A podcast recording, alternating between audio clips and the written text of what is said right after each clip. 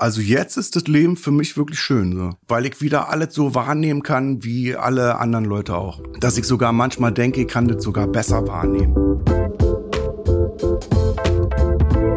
Willkommen im Hotel Matze, dem Interview-Podcast von Mit Vergnügen. Ich bin Matze Hiescher und ich treffe mich hier mit Menschen, die mich interessieren. Mein heutiger Gast interessiert mich ganz besonders und bevor ich den vorstelle, möchte ich euch zuerst den Werbepartner vorstellen. Mein heutiger Werbepartner ist Clark. Wenn euch Versicherungen genauso wie mir regelmäßig auf die Füße fallen und ihr keinen Durchblick habt, dann ist Clark genau das Richtige für euch. Clark bringt Klarheit in die komplexe Welt der Versicherung. Einfach die App herunterladen, schnell registrieren und angeben, welche Versicherung ihr bereits habt. So sind sämtliche Details zu den bestehenden Verträgen übersichtlich und jederzeit digital und ohne Papierkram, sehr, sehr wichtig, verfügbar. Clark ist dauerhaft kostenlos und 100% unabhängig von einzelnen Anbietern und empfiehlt euch regelmäßig Versicherungen, die am besten zu eurem aktuellen Lebensstil passen. Und das Schöne ist, Clark gibt allen Podcast-HörerInnen einen Amazon-Gutschein von bis zu 30 Euro. Einfach die App runterladen oder direkt auf die Webseite gehen, clark.de für Deutschland oder goclark.at für Österreich und bei der Registrierung den Gutscheincode MATZE eingeben. Die Teilnahmebedingungen findet ihr in den Shownotes. Vielen herzlichen Dank an meinen Werbepartner Clark.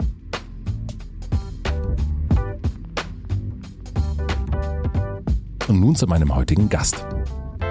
Mein heutiger Gast ist Kurt Krömer. Kurt Krömer ist Komiker und für mich ist er der Berliner Komiker, wenn nicht sogar überhaupt der Komiker schlechthin.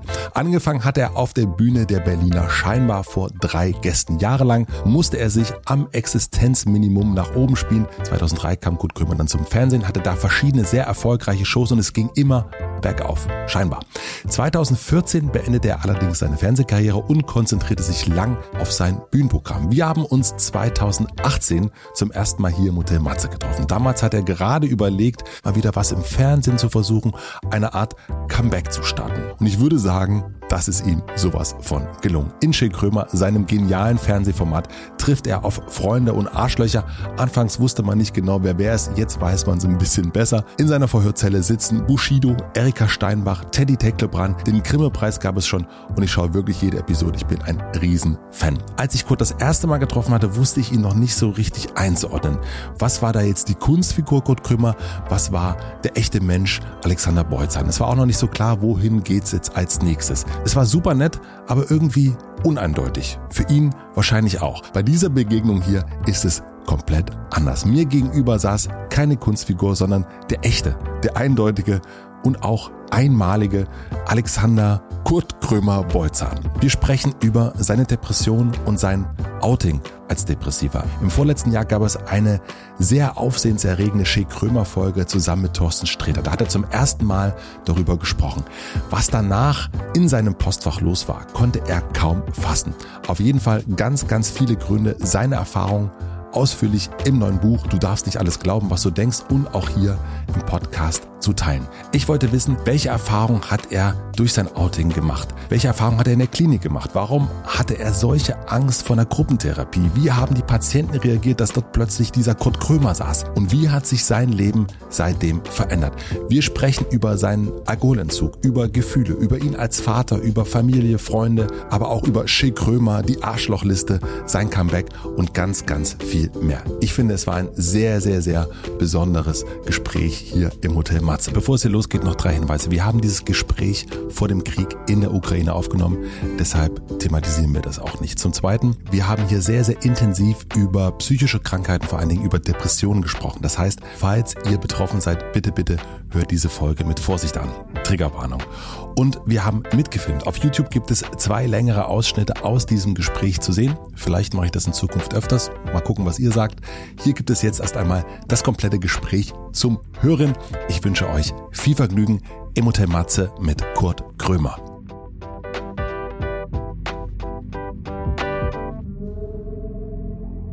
Du bist ja auch Punker gewesen. Ja, Ex-Punker. Äh, aber ich hatte das, ich habe mich, wir sind dann irgendwann in so eine Dachgeschosswohnung Prenzlauer Berg gezogen und ich habe mich richtig geschämt Ja. vor meinen Freunden.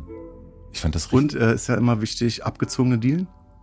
Ja, da alles. Das war Fußbodenheizung, hab ich alles. immer gesagt, du, ich habe jetzt eine Dachgeschosswohnung mit abgezogenen Dielen. Das war immer ganz wichtig. Das ist so wie, ich habe mir einen Pulli gekauft, Schlussverkauf.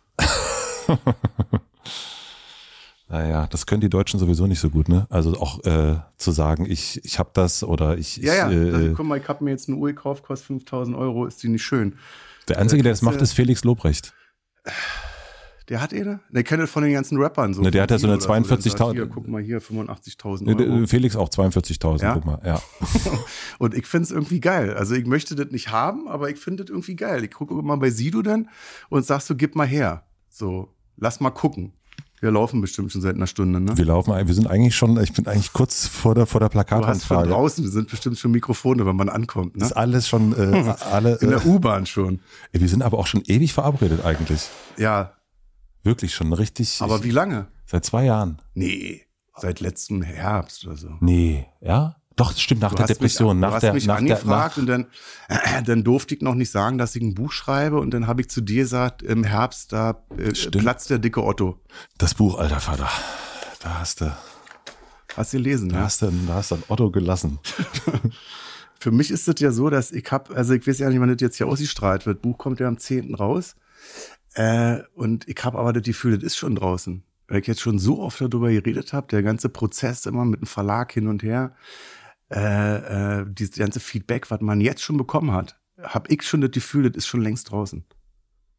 Und ich weiß gar nicht, also ich spüre das, dass mir das richtig, also im positiven Sinne um die Ohren fliegen wird. Ist es, glaube ich, hundertprozentig, dass dir das richtig um die Ohren fliegt. Ist so, im? Positiven. Ja, aber ja. sag nochmal, das sind im Positiven. Es ist, passiert. es, ist- na, natürlich im Positiven. Nein, ich glaube, weil das, ähm, da kommen wir, glaube ich, im heutigen Gespräch irgendwann sicherlich drauf, dass das ähm, ein Buch ist für Männer. Also ich bin 42, du bist 47. 47 und das ist für uns Typen, also in diesem Alter und auch alles, was noch älter ist, total ungewöhnlich, Dass man darüber spricht, oder was? dass man darüber spricht und ich glaube, also ich habe ganz viele Sachen erkannt darin. Aber ist es bei dir so, dass du auch privat nicht darüber sprichst und, dann äh, trennst? Weil ich habe ja getrennt. Ich habe gesagt, ich spreche schon mit allen darüber, aber eben nicht in der Öffentlichkeit.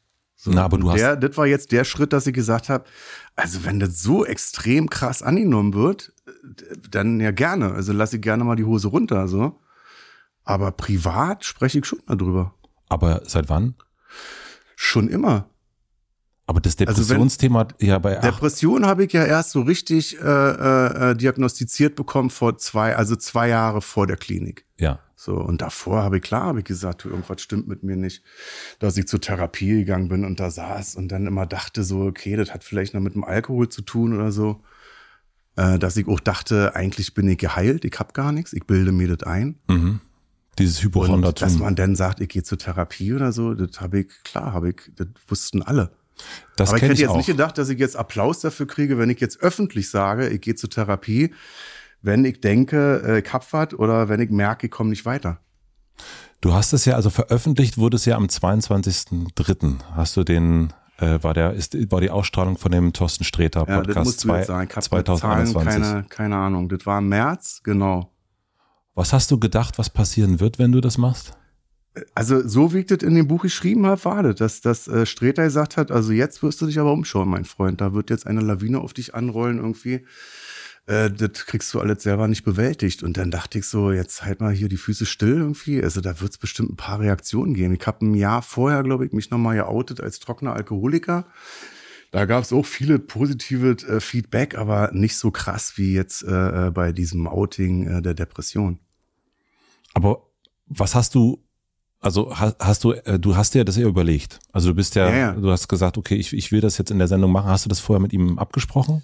Oder war er das? Also er war mein Wunschkandidat, weil ich wusste, dass er öffentlich darüber spricht. Also Mhm. ich hätte jetzt nicht, ich hätte das nicht gewollt, dass ich jetzt äh, einen Kollegen anspreche, äh, wo ich vorher nicht weiß, sprichst du überhaupt darüber. Also da, da war, da war Fakt, ich brauche für diese Sendung jemanden, der ganz offen darüber spricht und der Mhm. vorab nicht sagt, äh, darüber spreche ich jetzt oder darüber nicht. aber er wusste nicht, dass du es ihm sagen wirst? Ich habe gesagt, könnte sein, dass ich das Thema anschneide, weil ich auch vorher wirklich, ich hatte ja Angst auch. Also ich Mhm. habe gesagt, es könnte sein, dass ich das kurz anschneide. Und äh, hätte aber auch sein können, dass ich, dass das ja nicht äh, stattgefunden hätte. Weil du dann in dem Moment das nicht gespürt Mhm. hättest und gesagt Mhm. hättest, nee, nee, lieber doch nicht. Ja, ja, genau. Was war die heftigste Re Reaktion, die du gekriegt hast? Also das, erstmal war es krass und hat mich auch ein bisschen erschrocken, äh, äh, äh, wie sehr das reingehauen hat. Also dass die Leute gesagt haben, äh, danke, dass sie das öffentlich machen, ne? diese, diese, äh, dass sie über diese Tabu sprechen. Und äh, das hätte ich vorher nicht gedacht. Also war es dir nicht so bewusst, eine, dass es so ein Tabu ist? Dass, dass das so ein Tabu ist nicht. Mhm. Ja, das habe ich mich, das hat mich auch überrascht. Also die Kommentare drunter sind ja unglaublich. Ja, ja, das ist ja, also ich habe also ungelogen bestimmt 10.000 Nachrichten bekommen. Über, über alles, über Social Media, über Facebook, über Insta, äh, per Fax, per Brief, äh, Anruf, alles Mögliche.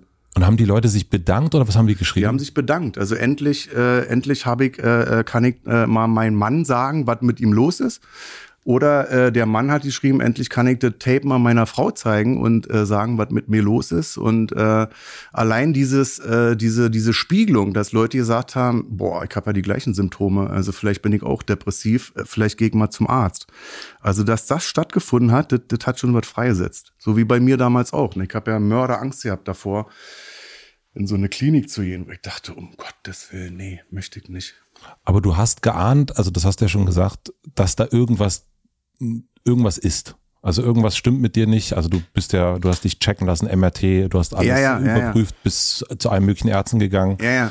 Und Hab das auch in Frage gestellt dann, ne? Also ich wollte, als ich im MRT drin war, als der äh, meinen ganzen Körper scheibchenmäßig da durchgegangen ist, irgendwie äh, dachte ich, jetzt musst du mal was finden. Und mhm. er sagte, ist nicht. Und ich habe dann gezweifelt. Ich habe gedacht, okay, dann hast du vielleicht gar nicht studiert, du bist ein Scharlatan. Du lügst doch oder setzt eine Brille auf, geh zum Augenarzt, da muss irgendwas sein, kann er nicht sein.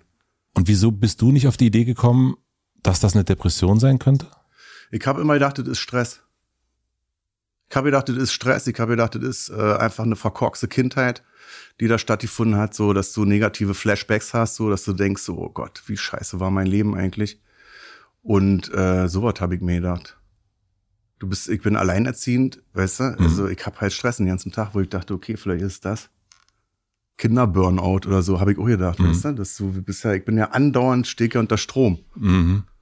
Wahrscheinlich ist es deswegen auch, dass da so viel Reaktionen kommen, weil du bist letzten Endes, also ich glaube, man merkt genau das, dass es dir genauso wie allen anderen geht. Ja, genau. Weil die anderen denken auch nicht, ich habe jetzt eine Depression, sondern ja, die denken auch alle, ja gut, ist halt viel mit den Kindern mhm. und dem mhm. Garten und, und der ja, Arbeit genau. dann noch. Das dass du auch so die Einstellung hast, also dachte ich zum Beispiel, äh, ich habe doch äh, genug Kohle, ich habe ein großes Haus, äh, ich darf mich nicht beschweren. Das hatte ich auch. So, ich, also ich bin jetzt der Letzte, der irgendwie sagen darf, mir geht's nicht gut, weil ich einen grauen Schleier über meinem Kopf äh, spüre oder so. Ne? Also diese Erlaubnis zu sagen, mir geht's scheiße. Mir geht's scheiße, also nach dem Motto, naja, gut, du hast ja genug Geld, du bist erfolgreich ja, ja, genau. und so weiter. Und ja, das kann, darf ja nicht sein, dass es mir nicht so daran, gut geht. Ich habe jetzt dann einen gesehen, der hat keine Beine, die geht's viel schlimmer. Äh, ich darf nicht darüber sprechen, dass es mir schlecht geht. So, ne? Ich habe ja noch meine Beine, so was. Aha. Also sich das verbieten, zu verbieten, äh, zu sagen, äh, mir geht's einfach jetzt nicht so gut. Ja. Weißt du, wenn du mich fragst, wie geht's, äh, wie geht's dir, äh, bin ich jetzt so weit, dass ich sagen würde, okay, äh, setz dich jetzt äh, mal hin, ich erzähle dir mal drei Stunden, äh, wie kacke mir das jetzt gerade geht. Ne? Früher hätte ich gesagt, ja, mir geht's gut. Und wenn ich dich jetzt frage, wie geht's dir? Äh, ich bin, ich merke, dass ich krank bin, ich bin erkältet. Ja. So, ich habe jetzt die ganze Zeit das Gefühl, ich habe Corona, teste mich jeden Tag, habe aber Corona nicht.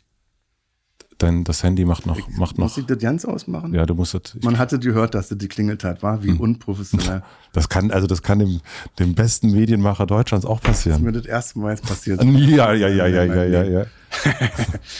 Äh, wie war die Frage? Die Frage war, wie geht's dir jetzt? Ja, äh, ich bin krank und ich habe äh, 14 Kilo zugenommen und jetzt krieg ich schwer Luft und ich weiß nicht, äh, krieg jetzt schwer Luft, weil ich erkältet bin oder weil ich, so, weil ich zu dick bin. Ich weiß es nicht. Das ist das Ding. Du würdest aber ich würde sagen, dass es mir damit sehr gut geht eigentlich. Du würdest jetzt aber, wenn man dich jetzt so fragt, also wenn ich dich, wenn es dir jetzt nicht so gut gehen würde, ja. also wenn du gerade, keine Ahnung, Schleier hast, ja. dann würdest du das jetzt sagen? Ich würde dir das sagen. Ich würde dir sagen, pass mal auf, das, das ist heute passiert, äh, deswegen geht's mir jetzt nicht so gut. Ich würde es offen machen. Ja. Dann wird vielleicht äh, ein trauriges Gespräch, vielleicht kriegen wir irgendwann die Kurve, aber mhm. ich würde dann sagen, pass mal auf, mir ist heute eine S-Bahn über den, über Fuß gefahren. Früher hättest du das nicht gemacht? Nö, hätte ich durchgezogen dann. Ja. Dann hätte ich gesagt, mein Gott, wie lange habe ich hier bei Matze? Zwei Stunden Sieg durch das Ding. Mhm. Ja, das, äh, da, da, da kommen wir auch noch zu. Wir kommen heute zu ein paar Sachen. die, die Akte liegt hier, mein Lieber. Die Akte liegt Du hast heute ein bisschen mehr Zettel. Das erste Mal, als wir uns getroffen haben, hast du ein DIN A4-Blatt. Ja. Nee, da hatte ich Jetzt hast zwei. du hier einen ganzen Aktenordner. Jetzt habe ich gedacht, du, es ist, äh, es ist ja auch ein bisschen was bei dir passiert, muss man ja auch äh, sagen. Ähm, und wann hast du und wie hast du genau realisiert, dass du Depression hast? Ich war bei einer, äh, ich war eigentlich bei einer Familientherapeutin, weil ich Fragen hatte zu Kindern. Und mir ist dann aufgefallen, dass ich die ganze Zeit nur über mich geredet habe. Und dann fragte sie irgendwann, sag mal, bist du depressiv? So. Dann dachte ich, hä, wat, wo kommt denn das jetzt her? Du bist Kindertherapeutin, geht doch nicht um mich, geht um die Kinder jetzt. Ne? Und sie äh, hat dann gesagt, vielleicht bist du manisch-depressiv. Und ich wusste gar nicht, was das heißt. Manisch-depressiv ist, sie hat mir ein Beispiel gegeben, sie hat den Klienten, der ist damals, als Tegel noch äh, am Start war, ist der gelandet in Tegel und hat gesagt, ist das ein toller Flughafen, ich will den kaufen. So, und der hatte jetzt nicht Kohle gehabt oder so, ne, nicht viel. Und äh, du bist dann in dem Film drin, dass du sagst, also ich rufe da jetzt an und frag, ähm, machen Sie mal einen Preis für diesen Flughafen kaufen. Ne?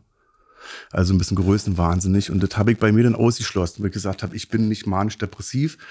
Und da war dann auch das Thema Depression vom Tisch, dass ich dachte, wenn ich nicht manisch-depressiv bin, dann bin ich auch nicht einfach nur depressiv. Und wie ging es dann weiter für dich?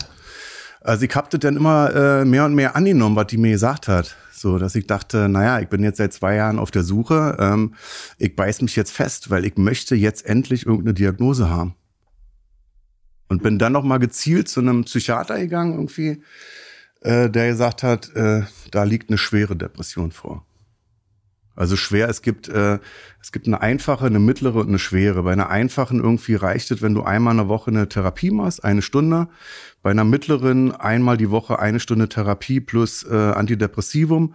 Und schwere heißt sofort vom Markt nehmen und ab in die Klinik. Gleich Antidepressivum und sofort äh, täglich Therapie. Und ab welchem Punkt hast du es deinen Ängsten gesagt? Dass ich das hatte? Mhm, also Sofort. Also als ich wusste, äh, das ist eine Depression, habe ich es allen gesagt. Und dann hast du also deine, deine Mutter, die lebt ja noch bei dir, Ja, ne? Und, dein, ja, und deinen Kindern, konntest du es denen sagen? Äh, ich hab's, ich hab's erzählt, aber habe natürlich gemerkt, das ist schwierig, das ist sehr abstrakt. Also eine psychische Erkrankung, das, ähm, es raffen ja nicht mal erwachsene Menschen. Es sind ja, Ja. selbst erwachsene Menschen angekommen und haben gesagt, lass doch mal deine scheiß Laune weg. So, ne? Aber du hattest Und wie willst du es deinen Kindern erklären? Auch in der Klinik. Also äh, erklär mal Kindern, du gehst in eine Klinik, wo die Depression weggearbeitet wird. ja. So. Warst du boah, froh, dass du es endlich Ja. wusstest? Ja, ja. Also ich hab richtig, ich hab mich nach langer Zeit dann mal wieder gefreut irgendwie so. Ich musste anfangen zu weinen und dachte, boah, die Reise hat jetzt ein Ende. Jetzt hast du deine Diagnose, jetzt weißt du, wo du hin musst. So. Weil du die ganze Zeit das Gefühl hast, irgendwas stimmt nicht, irgendwas Ja, ja. stimmt nicht und du hast den Leuten nicht vertraut und jetzt war Ja, genau. im Grunde, ich hatte recht, ich wusste nicht oder genau. niemand wusste, was es genau ist. Genau. Das war wirklich von einem Gefühl, dass ich dachte, ich werde wahnsinnig. Es war die Zeit, wo ich dachte, ich Hodenkrebs oder so, ne? Mhm. dass da irgendein Krebs in mir streut irgendwie. Äh, den größten Fehler, den man dann machen kann, ist, dass du ins Internet gehst, dass du guckst irgendwie, ähm, wer hatte da die gleichen Symptome und dann ist völlig aus. Ne? Und wie sahen deine Tage da aus? Also äh, zu, zum Moment, als du die schwere Depression diagnostiziert bekommen hast, also äh, was ich gesehen habe im, äh, in dem Gespräch mit Thorsten, war ja, du konntest eigentlich nichts mehr. Also ich habe eigentlich ähm, die letzten Tage, Wochen äh, nur noch gelegen. Also Hm. das war wirklich äh, äh, morgens aufstehen und denken, äh, scheiße, wann wird's dunkel, wann kann ich mich wieder hinlegen? Mhm. Also diesen, du hattest, ich hatte diesen Impuls nicht. Ich lag im Bett und dachte, ich komme gar nicht hoch. Ich würde eigentlich jetzt gerne zehn Stunden hier liegen, dass es dunkel wird wieder und ich dann die Berechtigung habe zu sagen, ich gehe jetzt ins Bett. Und wie hat das funktioniert mit den Kindern und, und, und deinem Umfeld? Das hat komischerweise äh, hat das äh, mit den Kindern diese morgens aufstehen äh, hat geklappt. Also diese diese Sachen, wo ich wusste, das ist jetzt, äh, das musst du jetzt machen. Ich kann nicht drei Monate jetzt sagen, äh, geht mal in die Schule, wann ihr wollt, sondern diese diese Pflichtzeiten, morgens aufstehen, Brote schmieren, Kinder zur Schule schicken, ähm, zu Hause sein, wenn sie wiederkommen, Hausaufgaben und so machen, das hat funktioniert. Aber wirklich nur diese Sachen halt, ne, dass ich wusste, aufstehen, in Empfang nehmen, Abendbrot machen, ins Bett schicken. Die Sachen. Und das damit war ich den ganzen Tag beschäftigt. Wie lange ging diese, war diese Phase? Also die letzte krasse Phase bestimmt sechs Monate. Sechs Monate. Mhm. Und sechs Monate, ohne dass du wusstest, dass es das ist? Naja, das war, also Boah. es gab so Tage, wo ich dachte, ich gehe jetzt in die Notaufnahme äh, und sag denen, äh, pass auf Leute, ich weiß nicht, was mit mir ist, aber äh, lasst mich hier, gebt mir irgendeine Beruhigungsspritze oder so. Und das war die Phase, aber auch, also diese sechs Monate waren auch, du bist, das war auch MRT und gucken, was es so sein ja, könnte. Ja, das, das ging ja schon, also diese, diese Ärzte-Odyssee ging ja schon vorher los, so zwei Jahre vorher oder so habe ich es auch schon gehabt, aber ähm, es wurde immer krasser. Es ist so, als wenn ich dir meine Hände an den Hals lege und immer leichter, also immer fester zudrücke, immer so ein bisschen fester. Und zum Schluss war es wirklich so, wie du wirst erwürgt. Wo Fakt ist, äh, ich kann mich jetzt auf nichts anderes mehr konzentrieren. Da ist irgendwas, was mich gerade umbringt. Und aber in dieser Phase wussten die Leute, dein Umfeld nicht davon, dass es dir so schlecht geht. Die haben es dann gemerkt. Also du hast es schon gemerkt, ne? Also mein Umfeld wusste dann schon, irgendwas stimmt doch da nicht. Aber ja. ähm, ist halt keiner auf die Idee kommt zu sagen oder äh, wusste keiner, ähm, das zu deuten und zu sagen, das ist jetzt eine Depression. Das ist total abgefahren. Ist so. Also ich meine, also ich habe mich auch selber nie damit beschäftigt. Mein Vater war stark depressiv so und er war so die Generation, die nicht darüber spricht halt. Ne? Psychische Probleme gibt's nicht, man geht auch nicht irgendwie zum Psychologen oder so. Das ist alles Klapse, ne? Das ist, das ist alles Klapse, du wirst fixiert, die arbeiten mit Elektroschocks und so. Also wirklich die, die äh, ja, so Sachen, die mir aber auch so ein bisschen äh, weiter vererbt worden sind. Also ich hatte ja auch Angst. Also ich habe jetzt nicht daran gedacht, dass ich da gefesselt werde und mit Elektroschocks behandelt werde. Aber für mich hatte das so, war das immer so ein bisschen spooky. Diese, diese, da sind irgendwelche Menschen in weißen Kitteln irgendwie und die stellen dich dann ruhig und äh, was machen die da mit dir? Das hatte schon so ein bisschen was vom Horrorfilm. Deswegen wolltest du auch nicht in die Klinik, deswegen wolltest du damals auch nicht zum Entzug in die Klinik, weil du ja. dieses Bild. Also ich war da, ich war in der Klinik irgendwie, hab's schon alle so, hab die ganzen, äh, äh, hab den, den, den Test bin ich durchlaufen, hab Adressen und so abgegeben und äh, hab mir dann nur mein Zimmer angeguckt und dachte dann, scheiße, ich muss hier raus. Mhm. Das hat mich an Gefängnis erinnert. Das war so ein Raum, der war so zehn Quadratmeter groß, da war so eine Pritsche, so ein kleiner Fernseher äh, kleiner Tisch irgendwie, kleines Schränkchen, wo ich so dachte, boah, dann bin ich da geflüchtet. Nach Hause und hast dann dich selbst äh, ja, ich habe mit meiner äh, Therapeutin damals gesprochen, habe sie gefragt, wie lange dauerte, bis der Körper vom Alkohol entwöhnt ist. Ja. Und dann sagte sie äh, ungefähr zehn Tage. Und dann habe ich gesagt, okay, ich habe jetzt 14 Tage, ist jetzt gerade keiner zu Hause bei mir. Ich gehe jetzt nach Hause, äh, sperre mich zehn Tage ein und äh, nach zehn Tagen melde ich mich wieder. Sollte ich rückfällig geworden sein, gehe ich in die Klinik. Wenn nicht, machen wir die Gesprächstherapie hier zu zweit weiter. Boah, das ist ja auch heavy. Also das, das ist ja ein total krasser, also krasses Ding, wenn du, du warst mhm. ja richtig abhängig und dann zu sagen, ja, ich ja. gehe jetzt nach Hause und äh, ja, ja, meine, das, kann ja auch super gefährlich sein, ne? Also das. Ja, ja. Also es war im Endeffekt, also es war schon schlimm. Ich habe drei Tage gewartet auf diesen, auf einen körperlichen Entzug. Ich habe gedacht, äh, ich, ich, ich krall mich jetzt hier am, am, am Teppichboden fest und schreie, äh, äh, gib mir Alk, gib mir Alk oder so. Und das hat ja nicht stattgefunden. Ich habe da drei, vier Tage drauf gewartet und habe gedacht, ähm, da kommt ja gar nichts. Und nach vier Tagen habe ich gemerkt, äh, äh, klar, ich habe keinen körperlichen Entzug, aber ich bin immer erst mittags schlafen gegangen. Was ich vier Tage lang nicht gemerkt habe. Also das war die Psyche. Das hast du nicht gemerkt? Nee. Ich war also äh, auch kurz davor, glaube ich, äh, äh, durchzudrehen, wahnsinnig zu werden. Also das gab ein Gedankenkarussell und das war sicherlich, war das schon, äh, war das Alkoholentzug, aber auch ein depressiver Schub. So. Also ich bin richtig so paranoid geworden. Ich bin fast durchgedreht. Du bist durch die Wohnung, durch dein Haus gelaufen, alleine? Gedacht. Also ich habe den ganzen Tag nachgedacht. So. Ich habe gedacht und gedacht und hier ist da ein Problem und wie kriegt das hin und habe katastrophisiert und habe mich in irgendwelche, also wirklich paranoiden äh, Zwänge äh, reinbegeben und habe mich da drin gesuhlt und dachte dann irgendwann, ist ja komisch, du gehst ja um zwölf immer erst schlafen. Und irgendwann war das dann aber weg, also dann warst du entgiftet? Ja, dann ist der Körper entgiftet, so dass der Körper äh, und auch die Psyche, also die Psyche braucht ja länger. Ne? Ja. Die ist ja Alkoholkrankheit ist ja auch für immer. Also da habe ich jetzt mein ganzes Leben was von irgendwie. Mhm. Das geht jetzt bis ich tot in die Kiste falle, so weiter.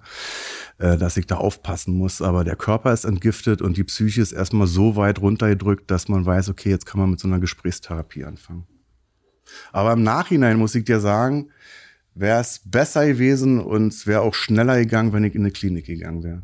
Weil die ähm, therapeutischen Sitzungen da halt ähm, enger gestrickt sind. Du bist halt den ganzen Tag da und du bist halt nach zwei Monaten so weit wie ich dann nach, weiß ich nicht, drei Jahren oder so. Aber wieso bist du nicht in eine Klinik gegangen, die jetzt ein bisschen weniger, also die vielleicht ein bisschen mehr mehr Bleiche sind äh, als jetzt äh, so, so ein Wellness-Hotel. Ja, also Betty Ford. So ein Fünf-Sterne-Hotel, ja. mit Roomservice. Und genau.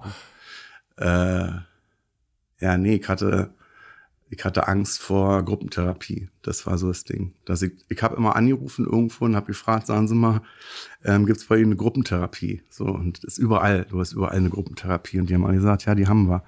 Und dann habe ich schon so angefangen mit, äh, kann ich das weglassen? Also kann ich denn in der Zeit Könnte was ich Ihnen Geld dafür machen? geben, dass ich ja das genau. Äh, kann ich da ich back dir einen Kuchen oder so in der Zeit oder räume äh, die Klinik auf. Äh, kann ich mich da rausnehmen? Und dann haben äh, alle mal gesagt nein das ist schon wichtig. Versuchen Sie mal. Darf ich fragen, warum du so einen Schiss vor Gruppentherapie hattest? Weil du einfach, also ich erzähle jetzt von der Angst, die ich davor hatte. Ne? Ja. Das ist so, wir können ja nochmal darüber reden, Mhm. was denn wirklich passierte. Aber du, du katastrophisierst halt so. Also du, du, du, du denkst dann so, ey, da sind wildfremde Menschen. Du gehst jetzt wirklich so ganz tief rein in deine, in deine Ängste, in deine Gefühle. Das sind wildfremde Menschen. Du weißt nicht, quatschen die das weiter oder so, ne? Hattest du Angst, dass die wissen, wer du bist? Äh, das auch, klar. Also das war ja, äh, ich bin ja quasi zwei Personen. Ne? Ich bin so der, der, der öffentliche Kurt Krömer und dann gibt's ja noch mal die private Person, so, ne? Da ist dann auch viel Kurt Krömer bei. Äh, aber so den privaten Kurt Krömer, den kennt ja keiner. Und das wäre halt da der Fall gewesen. Gruppentherapie heißt, du lässt die Hose runter äh, bis zum geht nicht mehr und, und gehst da ganz tief in deine Geschichten halt rein. Ne? Und davor hattest du Schiss. Davor hatte ich Schiss. Ja. Und du hattest- auch bewertet zu werden, dass Von, sagen, das, das, mein, das weißt du, dieses Ding wieder so, mein Gott, du hast ja alle, du hast eine Fernsehsendung, hast hier noch Kohle, hast ein großes Haus und so, dass du dich überhaupt hier reintraust, irgendwie in unsere Runde, wo wir hier so viele äh, ernsthafte, richtige, in Anführungszeichen, Probleme haben. Ne? Also vor dieser Bewertung hatte ich auch Schiss, so dieses, äh, hab du dich mal nicht so albern. Das bildest du dir doch ein. mhm. Also ich habe die erste Woche in der Klinik wirklich das Gefühl gehabt, ich bilde mir das ein. Und die anderen spielen. So, die spielen so, äh, der Typ spinnt, der hat gar keine Depression, der ist gar nicht krank. Das Aber hattest du in der Klinik dann, also nicht in der, Das also das Gefühl, war, ja. ja. das Gefühl, In der das- echten Klinik. in der ersten Klinik, also du bist ja dann ähm, mit der Diagnose schwere Depression bist du ja sofort in die Klinik gegangen. Mhm, Und da hattest du das Gefühl, die glauben dir nicht. Ja, die spielen mir vor, dass, dass, also die spielen das Spiel weiter, so von wegen, ja, ja, äh, wir machen mal alle so, als wenn der krank ist, ne? Ja. Und ich dachte die ganze, also die erste Woche so, nee, ist eigentlich bei mir jetzt gar nicht so schwer. Also nach, aber. aber auch nach dem, weil du selber auch gedacht hast, naja, was, was, was habe ich denn Ja, ja, alles? ja. Also wie, wie gut, also wie viele tolle Sachen in meinem Leben habe ich eigentlich und äh, äh, ich bin trotzdem am, am rummeckern, ne? Also Ich ich, müsste- hatte diese Vorurteile so. Ich müsste doch mehr dankbar sein. Genau. Äh, sei dankbarer, äh, hör auf so viel zu meckern. Und dann nach einer Woche wurde mir klar, nee, ähm, das ist, warum soll denn, warum sollen die Leute hier spielen? Also warum sollen die äh, Proben machen, äh, wie sie mir vorspielen, dass ich krank bin, weißt du? Und dann machte das Klick, wo ich gemerkt habe, klar, äh, das ist, äh, ich bin hier im Krankenhaus und ich bin hier genau richtig. Wir haben uns ja im Herbst 2018 getroffen. Ja, Da, äh, im, im, im schönen RBB-Sender. im Keller. Im Keller haben wir uns getroffen. Und wenn du, im, im, im, äh, im Labor, im, da sind junge Leute, sind da einge also wirklich jetzt, die sind nicht eingesperrt, aber da kommen junge Leute hin, die so an jungen, äh, ähm, innovativen Projekten arbeiten sollen. beim RBB ist das Im gewesen? Keller, in dieser Kasperhauser Suite da unten, wo keine Fenster sind, auch keine Luft hinkommt. Äh, Und es waren sehr, sehr alte Geräte da drin. Ich, Ja. ich ärgere mich, dass wir, also heute haben wir Kamera mitlaufen, damals nicht, aber damals hätte man das eigentlich. war geil. Es war wirklich wie, als wenn wir das für eine Million Euro äh, Hingerichtet. ausgeliehen Ja. hätten aus Babelsberg. Niemand hätte verstanden, warum haben die das, das passt da eigentlich Ja, nicht ja. zum Format, aber irgendwie abgefahren. Das ja. waren so alte Kamerapumpen. Ja. Diese, wo damals so in den 70er Jahren noch mit aufgenommen worden ist. aus wie Raumschiffe eigentlich. Ja. Also ich in meinem Kopf sind noch so Projektoren da. Also so ganz altes Equipment. Aber, ja, ja, ja, aber wenn du jetzt auf den Kurt von damals guckst, was denkst du über den, der da damals, 2018, was haben wir jetzt? 2022. wa? ja, Ich glaube, dass ich, also zu der Zeit, klar, ich war da auch depressiv, hab's aber nicht gemerkt. Äh, Die Schübe waren nicht so stark. mhm. Ähm, richtig erinnern kann ich mich nicht. Wir sind ja in der, in der Klinik auch zurückgegangen. Wir sind ja dann irgendwann 30 Jahre waren wir dann äh, in der Vergangenheit, wo ich dann zum Therapeuten gesagt habe, jetzt lassen Sie mal gut sein. Also sonst kommt im Endeffekt noch raus, dass ich seit der Geburt schon äh, depressiv bin. Ne? Mir hat es denn gereicht, irgendwie, als wir dann am 10. Geburtstag waren oder 12. Keine Ahnung. also man geht dann immer wieder zurück und guckt, wo, Ja, man geht eigentlich, also ich habe immer, also da hatte ich auch Angst vor der Klinik, da dachte ich, ich bin jetzt schon jahrelang in der Therapie gewesen, so eine Einzeltherapie und dann dachte ich so, boah, und jetzt muss ich dir mein ganzes Leben nochmal erzählen, damit du dann so auf dem Stand bist wie meine äh, Therapeutin und dachte, ich brauche ja da Jahre für und dann vergesse ich vielleicht was, genau den Einsatz, weißt du, mit dem er mir helfen könnte. Da dachte ich so, ich muss all, irgendwie ihm alles jetzt nochmal sagen, was ich schon jahrelang der Therapeutin erzählt habe. Und er hat mir dann relativ schnell erklärt, das muss man nicht. Also er muss jetzt nicht alle hören. Man geht einfach äh, in, der, in die Vergangenheit. Man geht von der Gegenwart zurück in die Vergangenheit. hast du herausgefunden, woher dieses Leistungsprinzip kommt?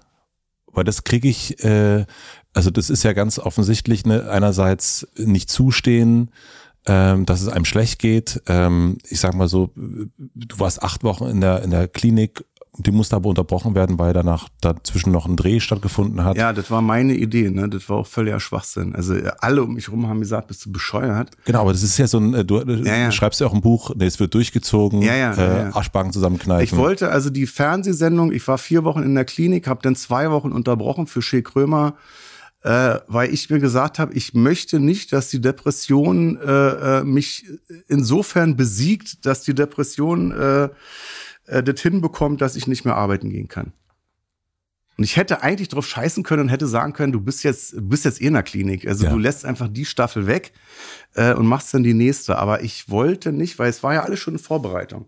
ja. Und ich wollte das nicht. Weil ich glaube, ich hätte mich jetzt geärgert, dass ich gesagt hätte, da hat die dich besiegt, die Sau.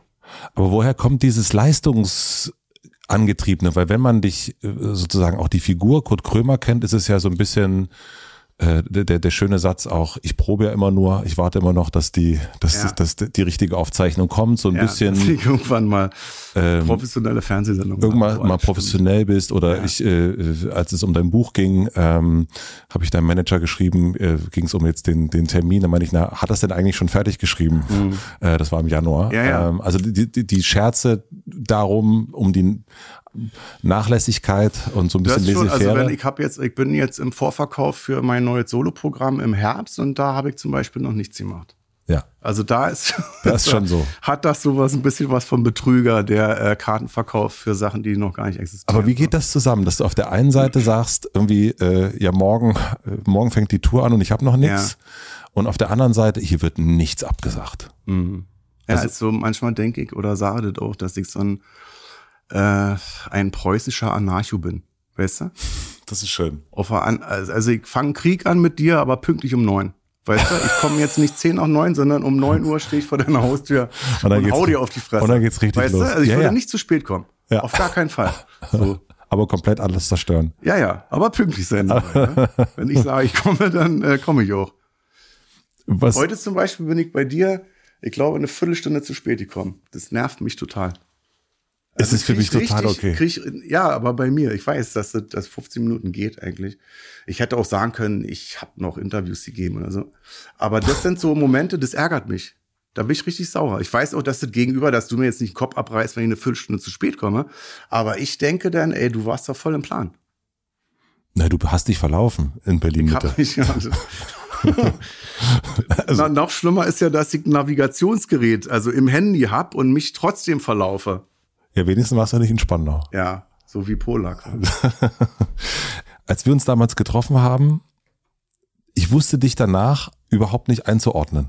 Ich wusste nicht, ähm, äh, ich konnte das gar nicht. Manchmal hat man ja, man sitzt ja jemand gegenüber. Äh, und ich ob saß, der jetzt, ob ich jetzt doof war oder Nee, äh, also- sympathisch oder? nee, das äh, schon, aber so dieses jemanden so ein bisschen zu greifen zu kriegen. Ja.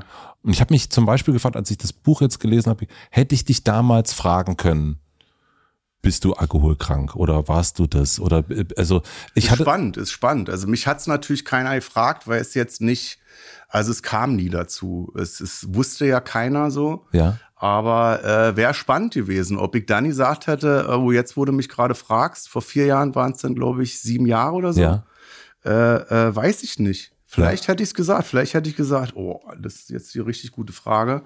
Jetzt knall ich es mal raus, äh, dann ist es vom Tisch. So. ja. Also so wie ich äh, die, die Figur Kurt Krömer gelesen habe, war ja eigentlich auch mal so ein bisschen, so ein bisschen, ja, ein bisschen Respekt, ein bisschen Vorsicht. Man weiß nicht genau, Dass was du das jetzt haben. Also, das hatte ich Respekt- damals. Ja? So ein bisschen so, So, vorsichtig und ich habe mir die Fragen auch von Haben damals viele noch. Leute, ja, ja, wenn ich irgendwie, wenn die Leute mich auf der Straße ansprechen oder so, dann siezen die mich immer Ja, und denken, glaube ich, immer, wenn die sich jetzt falsch benehmen, dann hau ich denen eine rein oder so. ja, irgendwie. Und das finde ich aber auch irgendwie toll, weil die mir halt nicht ins Kreuz schlagen und sagen, äh, Krömer, erzähl mal einen Witz oder so, sondern das ist immer sehr, äh, sehr nett. Also mich sprechen ja viele Leute an und dann, äh, ich weiß, das hören sie schon tausendmal jetzt am Tag bestimmt, aber ich wollte sie trotzdem mal fragen, ob wir ein Foto machen können und dann äh, der Mike halt ein Foto und äh, gut ist so. Ja. Ich finde das Gespräch dann sehr freundlich. Also die sind sehr respektvoll. Ich bin auch respektvoll. Verscheißer die dann so ein bisschen, dass sie so ein bisschen äh, ähm, auch erzählen können. Ich habe den Krömer getroffen, der hat einen Witz gemacht oder so. Und dann ist es sehr angenehm. Aber so war ja damals quasi die Figur, also ja auch sehr getrennt, ne? Zu sagen, hier ist eine öffentliche Figur, Ja, ja. Kurt Krömer und hier ist äh, Alexander Bolchan. Falsch Bolzan. ausgesprochen, Ja, du? Bolzan, es ist, ich, ich hab's, ich hab's, erzähle- ey, soll ich dir ich- wirklich sagen, ich hab's wirklich versucht zu üben? erzähle seit 30 Jahren die gleiche Scheißgeschichte wegen diesem Namen, weil Ja. ich immer angesprochen werde, äh, äh, auch so Fragen äh, äh, bei dir jetzt nicht, aber woanders. Wenn wir jetzt ein Interview führen, wer kommt denn von den beiden? So, Ja. und dann äh, äh, bin ich jetzt dabei, das werde ich jetzt immer gefragt. Auch wie kann jetzt eine Kunstfigur dieses Buch schreiben? Ne? Ja. Warum steht da nicht Alexander Bolzan drauf? Und Weil Matze das nicht aussprechen kann. ja, nee, weil es keiner aussprechen kann. Also wenn ich beim Arzt bin, Herr Beutschan, kommen Sie bitte, Herr Botschan, kommen Sie bitte. Einmal ich einen Brief bekommen an Alexander Baumzahn. Das war das Beste. So. Und deshalb der Name ist schwierig auszusprechen. Was mir aufgefallen ist, dass so eine Metamorphose stattgefunden hat vor zehn Jahren, dass ich jetzt behaupten würde, das ist alles komplett deckungsgleich. Ja. So, die Vita von Kurt Krömer und Alexander Beuzahn ist deckungsgleich. 74 geboren in Neukölln, äh, Ausbildung als äh, Kaufmann im Einzelhandel, hat jetzt eine Sendung, Schee Krömer. Krömer hatte Depression, ich habe auch Depression, es ist deckungsgleich irgendwie. Auch die Themen sind nicht mehr so, dass sie jetzt nur noch fiktiv sind, ausgedachte Fantasiegeschichten, sondern dass es Sachen sind, die mich interessieren. Ich finde die AfD scheiße. Ich möchte kein AfD-Publikum haben. Also ich möchte nicht Ja. Krömer-Fans haben, die zeitgleich bei der AfD sind und Stenker seit sechs Jahren. Also hab die richtig rausgeekelt aus meinem Programm von meinen sozialen Netzen. Das äh, ein Anliegen von Alexander Beuzahn und auch von Kurt Krömer. Und von daher war Kunstfigur, glaube ich, äh, jetzt nicht mehr so. Jetzt ist es nur noch so, dass ich sage, äh, klar gibt's da ähm, Grenzen. Ich würde dich jetzt nicht zu mir nach Hause einladen. Ich würde jetzt nicht äh, in dem Buch hat's auch lange gedauert, äh, die, weil die Frage mal war, äh, wie kann ich über meine Kinder sprechen, ohne meine Kinder zu verkaufen? So, Ja. ne? Dass ich dann gesagt habe, okay, ich nenne jetzt nicht den Namen, das Geschlecht, das Alter, ähm, das lasse ich raus. So. Das würde ich jetzt auch immer noch machen, dass ich dir nicht gerne sagen würde, wo wohne ich jetzt, wie geht's den Kindern, äh, wie heißen die, was machen die, äh, dass ich das weglasse. Und das lässt auch Kurt Krömer weg. Was, Aber verwirrt die Leute. Ich merke das immer bei Interviews, weil Journalisten dann immer so fragen, als wenn da noch so ein großes Geheimnis ist irgendwie. Äh, und für mich ist es immer sehr unbefriedigend, weil die dann immer mit so einem Fragezeichen über dem Kopf das Haus verlassen und ich dann denke, habe ich es denen jetzt du richtig meinst Birgit? Schrowanger, wenn sie bei dir zu Hause wieder war? Genau, Markus Lanz. äh, weißt du, dass ich dann denke, hast, also ich hab's ja jetzt beantwortet, so die Frage. Hast du das jetzt auch verstanden? So, und das, ähm, Nee, das die wollen, die wollen diese Kunstfigur, die wollen, dass da noch was anderes stattfindet. Und ich dann immer, eine Kunstfigur ist für mich Horst Schlemmer. Das ist die, das Ja. ist die perfekte Kunstfigur, weil man weiß, das nicht Happe. Der ist verkleidet. Oder der was hat auch falsche äh, Zähne. Christian viel gemacht hat, Christian Ulm. Ja, genau, genau. Teddy zum Beispiel auch, ne? Absolut. Ein, ein, ein Meister der, der, der, der, der tausend Figuren. Der, so, und der ne? braucht ja nichts. nee, Der braucht einfach nur so einen kleinen Bart und fertig. Ich hasse ihn dafür. ja, es der ist schlimm. braucht. Es ist richtig Der schlimm. kann alles, der hat alles in der Hosentasche und kann drei Jahre auf Tour gehen, der Penner. Ich wollte aber was anderes wissen. Und zwar wollte ich wissen, also so es wirkte zumindest so, äh, als ich das Buch gelesen habe, dass es nicht nur eine Kunstfigur nach außen gab oder äh, die auch eine gewisse Abgrenzung hat. Jetzt ja weniger. Und jetzt hast du ja gesagt, das ist jetzt äh, eins. Äh, in dem Buch habe ich gedacht, dass es auch nach innen in eine, also in in einer Art Doppelleben stattgefunden hat. Eben nicht zu sagen, also so dieses, dass du ähm, in der Klinik bist, wie lange du da gebraucht hast, dass du es deinen Produzenten gesagt hast und so weiter. Also dass das so ein so ein großes Ding war und es wirkte so plötzlich wie so ein Doppelagent, der so auf allen Ebenen ähm, so ein bisschen Angst hatte zu sagen, also einerseits natürlich auch gar nicht zu wissen, was los ist, aber so richtig offen zu sein. Und ich habe mich gefragt, wovor du Angst hattest eigentlich. Äh, na, ich hab's ja meinem Management natürlich gesagt, äh, Friedrich Küppersbusch, meinem Produzenten auch, weil ähm, zu der Zeit äh, äh, war ja die Vorbereitung für Shea Krömer. Und äh, die Klinik war eine Tagesklinik, das war immer um 16.30 Uhr oder so, war es zu Ende. Und ich hätte dann acht Wochen lang lügen müssen, hätte zu Friedrich immer sagen müssen, ich kann immer erst um 18 Uhr Okay. oder so, was völliger Blödsinn ist, weil wir uns sonst jetzt immer um 10, 11, 12, 15, 16 Uhr treffen halt und da habe ich gesagt, pass mal auf, ich habe jetzt keinen Bock, dich hier wochenlang anzulügen. Ich sage jetzt, was Phase ist und er sagte sofort, komm, wir lassen das denn, wir, wir müssen das nicht machen. Und ich habe gesagt, doch, wir müssen das machen. Und Angst, ich hatte, als ich in die Klinik, als es so zwei Tage äh, davor war, äh, äh, fragte mich mein Management, äh, was ist denn, wenn jetzt die Yellow Press dich irgendwie abschießt, so, ne? Weil ich fahre ja immer mit der U-Bahn und so Ja. und man hätte jetzt, also man kann, man hätte mich jetzt verfolgen können und man hätte dann gewusst, okay, der ist bei Matze heute, man Ja. hätte mir nachlaufen können, Fotos machen können. Und äh, da habe ich gemerkt, so da bin ich richtig sauer geworden, weil ich dachte, äh, wenn jetzt die Bild-Zeitung mich abschießt, also wirklich ein Mann, der total krank ist, der komplett am Boden ist, davon dann Fotos zu machen, das abzudrucken und mich dann wie die Sau durchs Dorf zu jagen mit der Überschrift, er ist todkrank, er ist in einer Klinik. Da dachte ich, äh, macht doch ihr Schweine. Weißt du, weil da wären die wirklich die Schweine, die eine kranke Person vorführen Voll. und sagen, äh, guck dir an, das kranke Schwein, äh, wir haben ihn fotografiert. Und da dachte ich, nee, also dann offen bitte. Dann gehe ich damit offen um und Aber nach innen hattest du es ja auch ein bisschen eigentlich. Also so wie ich zumindest, oder habe ich das im Buch falsch verstanden? Also das ist dieses auch nach innen, also äh, dass man auch dem, jetzt hast du erst gesagt, deine, deiner Mutter hast du es gesagt Ja, ja. und deinen Kindern, aber sonst hatte ich, ich hatte so das Gefühl, dass, Davor schon, davor war es schon so, wo ich so, also wo ich das erste Mal gehört habe, so, ähm, dass ich um eine Klinik nicht mehr äh, drum rumkomme. Mhm. Äh, da war es krass. Da dachte ich so, oh Gott. Also bevor ich das meinen Kindern, Ja. meiner Mutter und Freunden erzählt habe, war das schon krass, wo ich dachte, oh, äh, ich muss das jetzt machen. Ich komme da nicht drum rum. So, ne? Was passiert da jetzt? Auch die Frage, was ist, wenn die mich abschießen, wenn die mich, äh, äh, wenn die darüber berichten oder so, habe ich das dann noch unter Kontrolle oder so? Also es war eher auch also nach innen eine Angst, dass es sich nach draußen trägt. Äh, ja, dass irgendwas passiert. Also ich war ja beschäftigt auch mit der Klinik. Was passiert eigentlich in der Klinik, wo keiner was mitkriegt? Was passiert denn mit mir?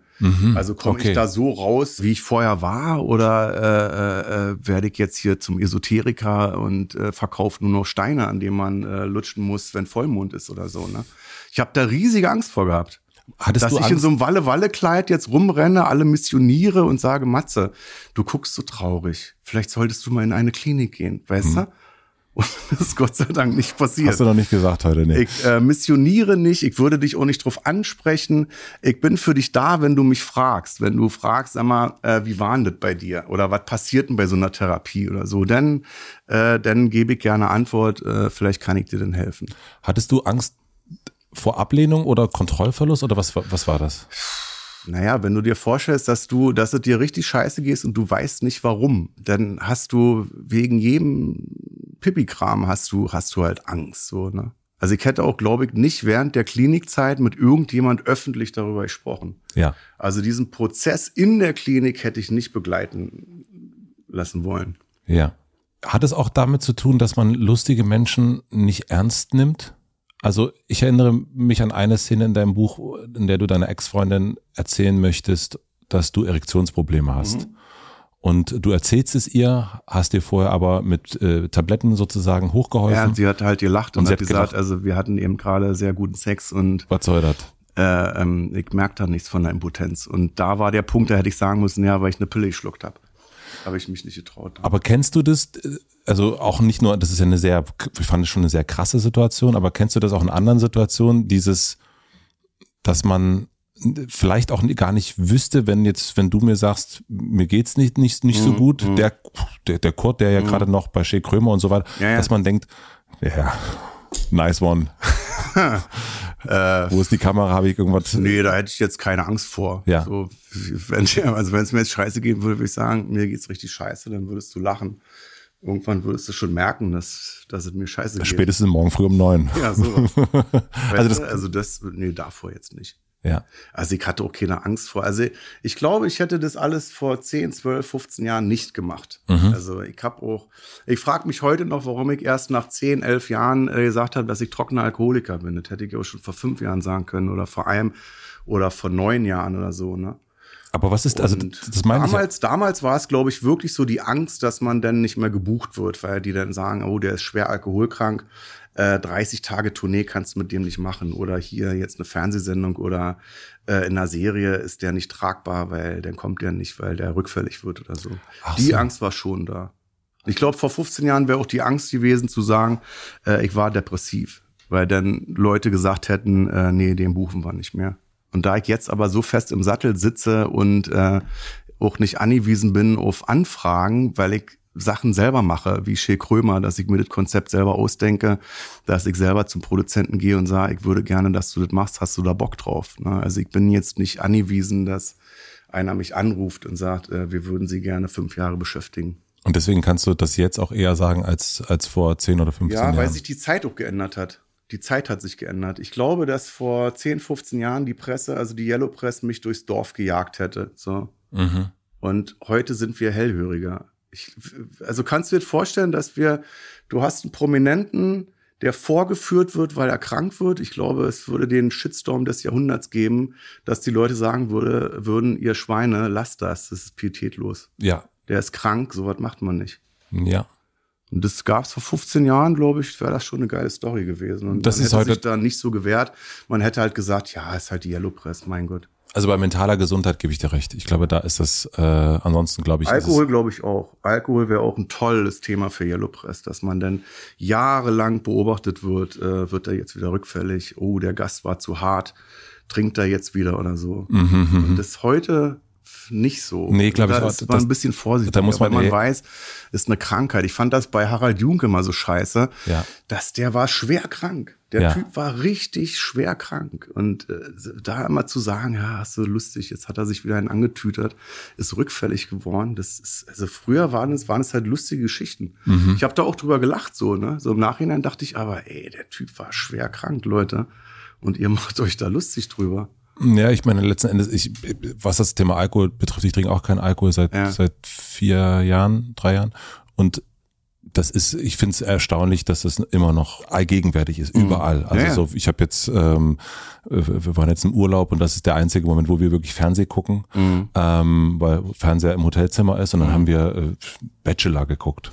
Bachelor. Ja, und ich hab Temptation Island jetzt mal geguckt. Auch geil. Es holt dich schön runter. holt dich richtig runter. Weißt du, es ist so, da, da wird ja nicht nachgedacht. Da ist nicht politisch, da geht's nur darum, sind die Augenbrauen schön tätowiert, sind die Brüste toll gemacht und so. Es ist ja, es ist ja null Anspannung. Aber beim Bachelor wurde wirklich die ganze Zeit ununterbrochen gesoffen. Gesoffen, ne? Es war wirklich unglaublich. Ja, Ich ja. stand die ganze Zeit, das gibt's ja, Ja. gar nicht. Das ist eine Sendung nur fürs Ja, ja, Trinken. genau. Komm, wir machen uns einen schönen Abend, heißt immer äh, Delirium Tremens. Absolut Delirium. Es war immer, ich, es war auch immer eine Sorte. Es war natürlich klar, dass es irgendwie Schleichwerbung war, aber Ja, es war, die haben die komplett abgefüllt, die Ladies, Ja, die ganze Zeit. Und das war wirklich ekelhaft zu sehen. Ja. Wie geht dir das, wenn du jetzt, also meine, du bist trocken und du bist ja auch im Showgeschäft drin. Also Ja. du bist, du erlebst das ja eigentlich. Du, heute könnte ich beim Bachelor mitmachen und würde da sitzen und Fanta trinken oder so, weißt du? Also das ist, da bin ich jetzt so weit, ich kann in Kneipen gehen, Restaurants, das ist überhaupt kein Problem. Ja. Und auch da ist halt die Offenheit gut, ne? Dass man, wenn ich dir jetzt sage, ich bin trockener Alkoholiker und wir gehen danach jetzt noch irgendwie was essen oder so, muss ich dir das halt nicht erklären. Wenn ich dann eine Fanta bestelle, weißt du Bescheid so. Als ich mich dann noch nicht geoutet habe, war es schwierig, so, weil die Leute dann halt immer fragen, was hast du denn? Bist du krank? Mhm. So, weil ich ein Wasser getrunken habe, ne? Mhm. Was hast du denn? Bist du krank? Und das ist jetzt Hast du gestern zu viel getrunken? So, Ja. weißt du? Also das dauert ganz lange, bis die Leute raffen, äh, nee, ich trinke halt keinen Alkohol. Mhm.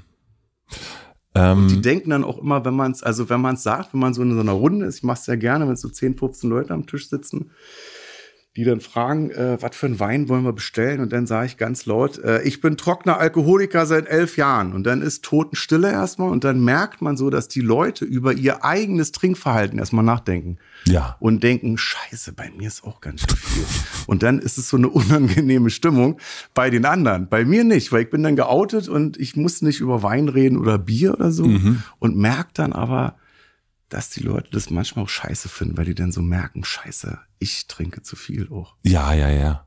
Also es trinken eindeutig sehr Ja. viele Menschen viel zu viel Alkohol. Oder ich rede halt über, äh, dass ich nicht mehr trinke und die bestellen sich eine Weißweinscholle nach der anderen. Ist ja interessant. Toll, dass du das geschafft hast. weißt du? Und dann noch und zack ist da so eine Flasche leer. Und ich habe das ja im Griff und so. Also bei mir, jetzt ist da geht's um Genuss und so. Aber auch da äh, missioniere ich jetzt nicht, dass ich jetzt sage, Matze, du trinkst zu viel. Ähm, lass das mal sein. Lass es mal mit dem, mit dem Wasser sein. Also so der Produzent und auch früher Booker und so weiter, die haben dir ja immer geraten, wenn es dir nicht so gut geht, mach nicht. Ja, lass Und lass es. Und du, äh, haben wir schon gelernt, der preußische Anarchist, der zieht's trotzdem durch. Das sind die Eltern, ne? Das sind die Eltern. Meine, meine Mutter ist jetzt 74, die ist jeden Tag im Garten und laubt Hag. So, also äh, laubt? Hakt, hakt, hakt Laub, Laub, Laub, ja. hakt, ist auch gut. Ja. Äh, hakt äh, äh, Laub, so, wo ich denke, Mutter, setz dich in die Hollywood-Schaukel, äh, entspann dich. Gibt es denn jemanden, Die steht jeden Tag um 4.30 Uhr auf und wäscht Wäsche, damit die dann um 6 fertig ist, die Maschine, damit die um 6.30 Uhr hängt. Weißt du, da petten wir alle noch und früher habe ich mich darüber aufgeregt, weil ich dachte, wie kann man denn, wenn man auf Rente ist, dann immer noch jetzt so 10 Stunden hart arbeiten? Und jetzt habe ich es angenommen. Jetzt sage ich so, okay, das muss ich akzeptieren. Da bist du halt so. gibt es jemanden, von dem du dir was sagen lässt, auf dem du auch wirklich hörst? Ja, von Freunden so. Ja. die dann sagen, ist too much jetzt oder äh, Kritik zu Sendung oder so. Palmer-Sendung gab's voll einen Arsch voll, also von der gesamten Belegschaft meiner Freunde, die gesagt haben, fand ich richtig scheiße. Mhm. Und dann, Hier auch einer. ja, ja, ja, ja. Äh, und dann, ja, bedanke ich mich so. Finde ich natürlich ärgerlich, wenn man kritisiert wird, ist immer scheiße, aber dann denke ich immer, hm, das Blödeste daran ist, dass die alle recht hatten. Die Sendung war scheiße. Ja. So, weißt du? Und das, das ist mir wichtig. Wir machen eine klitzekleine Pause. Ich möchte euch einen Werbepartner vorstellen.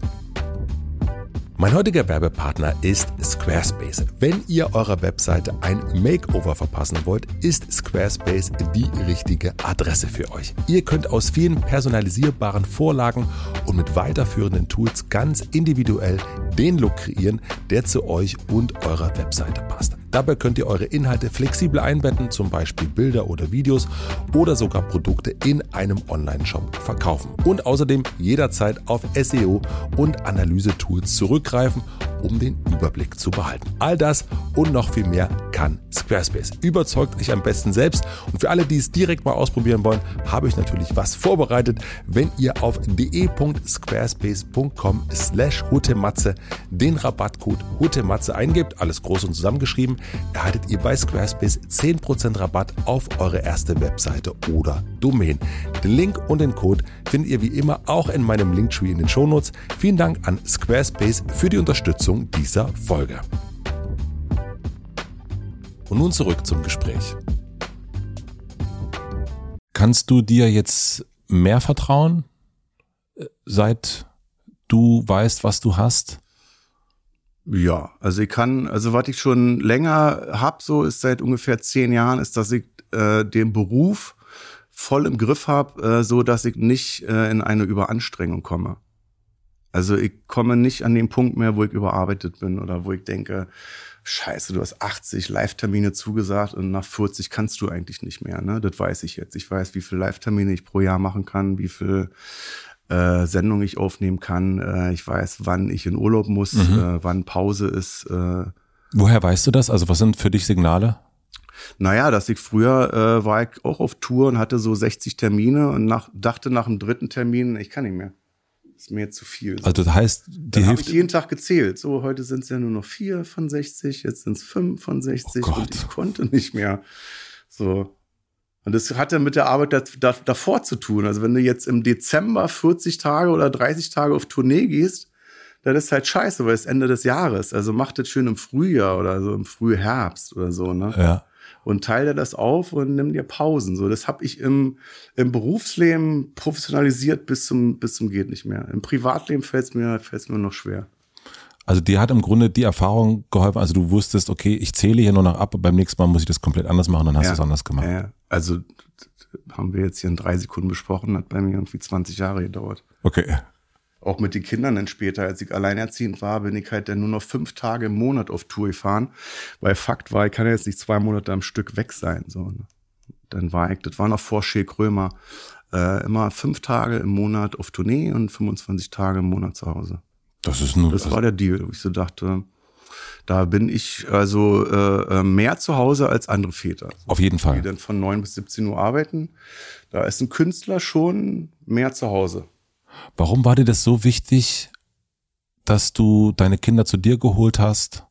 Ähm, also, dass du, obwohl du eben auf Tour bist, ähm, natürlich auch deine Fernsehsendung hast und so viel Sachen, Interviews und so weiter und machst du gar nicht so viel, aber so, du hast ja, Interviews mag ich jetzt, also jetzt ist das erste Mal in meinem Leben, dass ich wirklich so eine, so eine Ochsentour, so eine Ochsen-Promotion-Tour mache für dieses Buch, weil ich denke, das, äh, das hat es verdient, irgendwie ähm, das gut zu bewerben. Aber davor hätte ich dann halt gesagt, ah, nee, muss ich jetzt nicht haben. ja, Unter der Woche ein Interview, essen Sie gerne Königsberger Klopse oder so, hätte ich gesagt, komm, das ist jetzt keine Meldung wert, lass mal weg. essen Sie gerne Königsberger Klops? Mai habe ich gestern gegessen. Sehr gerne. Und warum war das wichtig, dass deine Kinder so zu dir kommen?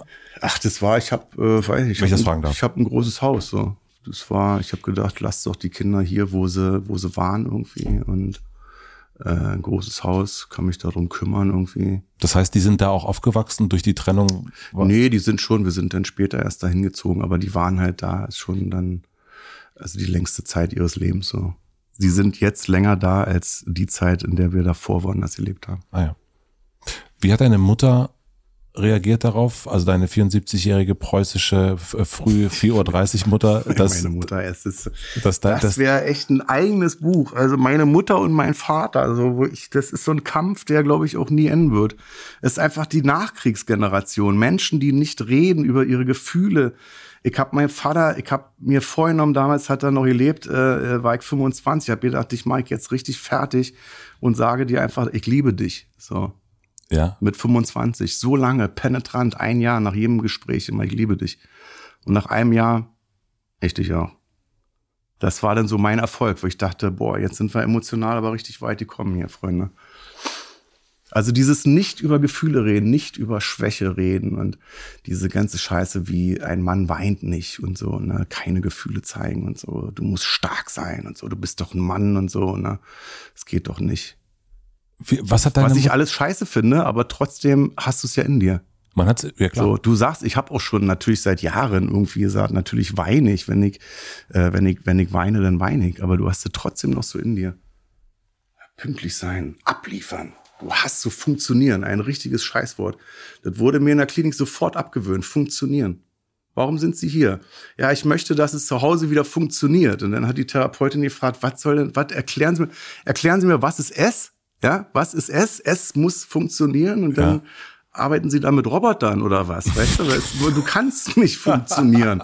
Matze, du musst funktionieren, weißt du? Also äh, steckt dir Batterien in den Ohren und dann äh, hast du zu funktionieren. Völlig weg richtig, wenn einer, hörst du öfter, viele Leute sagen, morgen ist Montag, da habe ich wieder zu funktionieren. Dann schrecke ich immer so zusammen. Denke ich, gleich kommt die Therapeutin rein und sagt, nee, erklären Sie bitte S und äh, erklären Sie bitte Ich sage das aber auch ab und zu. Ich kenne das auch. Ja? ja dieses, oh, das funktioniert hier gerade gar nicht. Ja, ja, und das Aber ist, ist das eine deutsche Sache oder ist das weltweit so? ich ist weiß das es deutsch? nicht. Also das ist ja dieses Pflichtbewusste ist ja sehr deutsch. Das ne? ist sehr deutsch und auch, pünktlich sein und so. Wenn er in Spanien jetzt saß, wir treffen uns um neun, dann kommen die halt um halb zwölf. So, der Ja. Deutsche ist dann schon irgendwie, der hat schon Gerichtsverfahren eingeläutet irgendwie und verklagt ihn dann und sagt, wir hatten das aber so abgesprochen. aber erzähl mir mal, wie du mit deiner Mutter drüber gesprochen hast, über die Depression. Also dieses, also ich kann mir vorstellen, sehr schambehaftet, weil man ja eben die Eltern kennt. Also bei dir lebt äh, die Mama nur noch, aber genau das, äh, man will ja auch für die Mutter funktionieren. Also ja. ähm, das ist ja auch, das mhm. ist ja, glaube ich, der, der Konflikt, der da ist. Ähm, wie hast du das gemacht? Also ich habe es dann angesprochen und ähm, es hat dann irgendwie fünf Minuten gedauert. Also es war jetzt kein stundenlanges Gespräch oder so. Es war halt, halt so, ja, okay. Also es war, glaube ich, so ein Ding, so, äh, bin ich aber froh, dass ich das nicht hab, so. Also hat sie. Hat sie, glaube ich, gedacht, oder vielleicht hat sie auch gedacht, naja, das, was der da alles für Blödsinn macht, ist ja klar, dass man davon krank wird oder so, ne? So eine Sache halt. Also ich hab's nicht so, ich hab's nicht so angenommen, als, als äh, so, äh, so, äh, so verstanden, dass sie das jetzt richtig kapiert hat, was ich ihr da gesagt hat. Also sie hat Mitgefühl, das habe ich gemerkt. Ne? Mhm. Das ist schon so, äh, mein Sohn ist krank, mein Sohn muss in eine Klinik. Also da war schon so äh, Mitgefühl da. Aber sich da so auszutauschen, ich gehe jetzt in die Klinik und ich freue mich darauf, weil da wird mir geholfen, glaube ich, da ist dann bei den Alten schon irgendwie Schluss. Mhm. Weil Klinik war wirklich für meine gesamte Verwandtschaft, war auch Krankenhaus zum Beispiel. Meine, also sie hatten auch Angst vor Krankenhaus, weil die immer dachten, die, die gehen ins Krankenhaus, die müssen ins Krankenhaus und, und, und sterben dann da. Also ich meine, zumindest, ähm, das kenne ich auch von vielen Männern, ähm, dass sie nicht zum Arzt gehen, ja, ja. bist du ja schon sehr doll zum Arzt gegangen, hast dich mhm. ja durchchecken lassen mhm. ohne Ende, weil du irgendwie rausfinden wolltest, was mit mhm. dir ist. Aber das ist ja, ähm, also das habe ich jetzt auch nochmal nachgelesen, das ist die häufigste Todesursache bei Männern unter 35 ist Suizid, mhm. ähm, weil sie ja, weil sie Angst haben, sich irgendwie damit auseinanderzusetzen, mhm. was da eigentlich, was da mhm. eigentlich los ist. Ja, ist krass, ne, dass man, weil man dann weiß, ey, boah, hättest du dir Hilfe geholt irgendwie, dann wärst du jetzt, hättest du dir nicht das Leben nehmen müssen. Ist ja bei Depressionen auch so, ne, dass du, du bildest dir ja ein, es geht nicht mehr weiter. Du musst gar nichts mehr versuchen, dir kann auch keiner mehr helfen. Es ist jetzt einfach vorbei, so. Ja. Und wenn du da jemanden hast, der dir sagt, ey, pass mal auf, ich helfe dir da raus, dann ist total geil.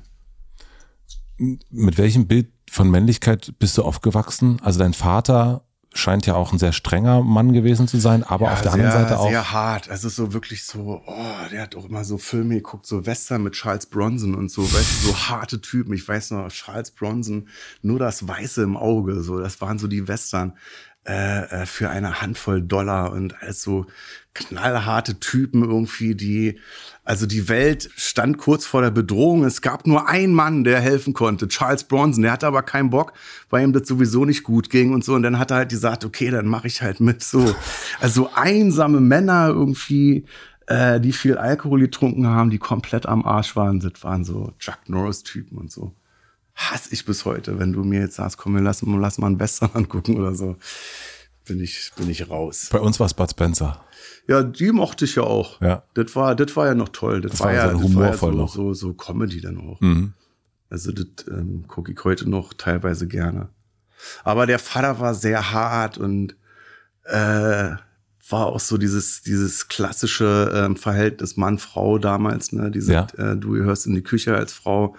Äh, du darfst nicht arbeiten. So, meine Mutter ist 1986, hat die gesagt, irgendwie geh jetzt arbeiten und hat dann eine gescheuert gekriegt von meinem Vater, so.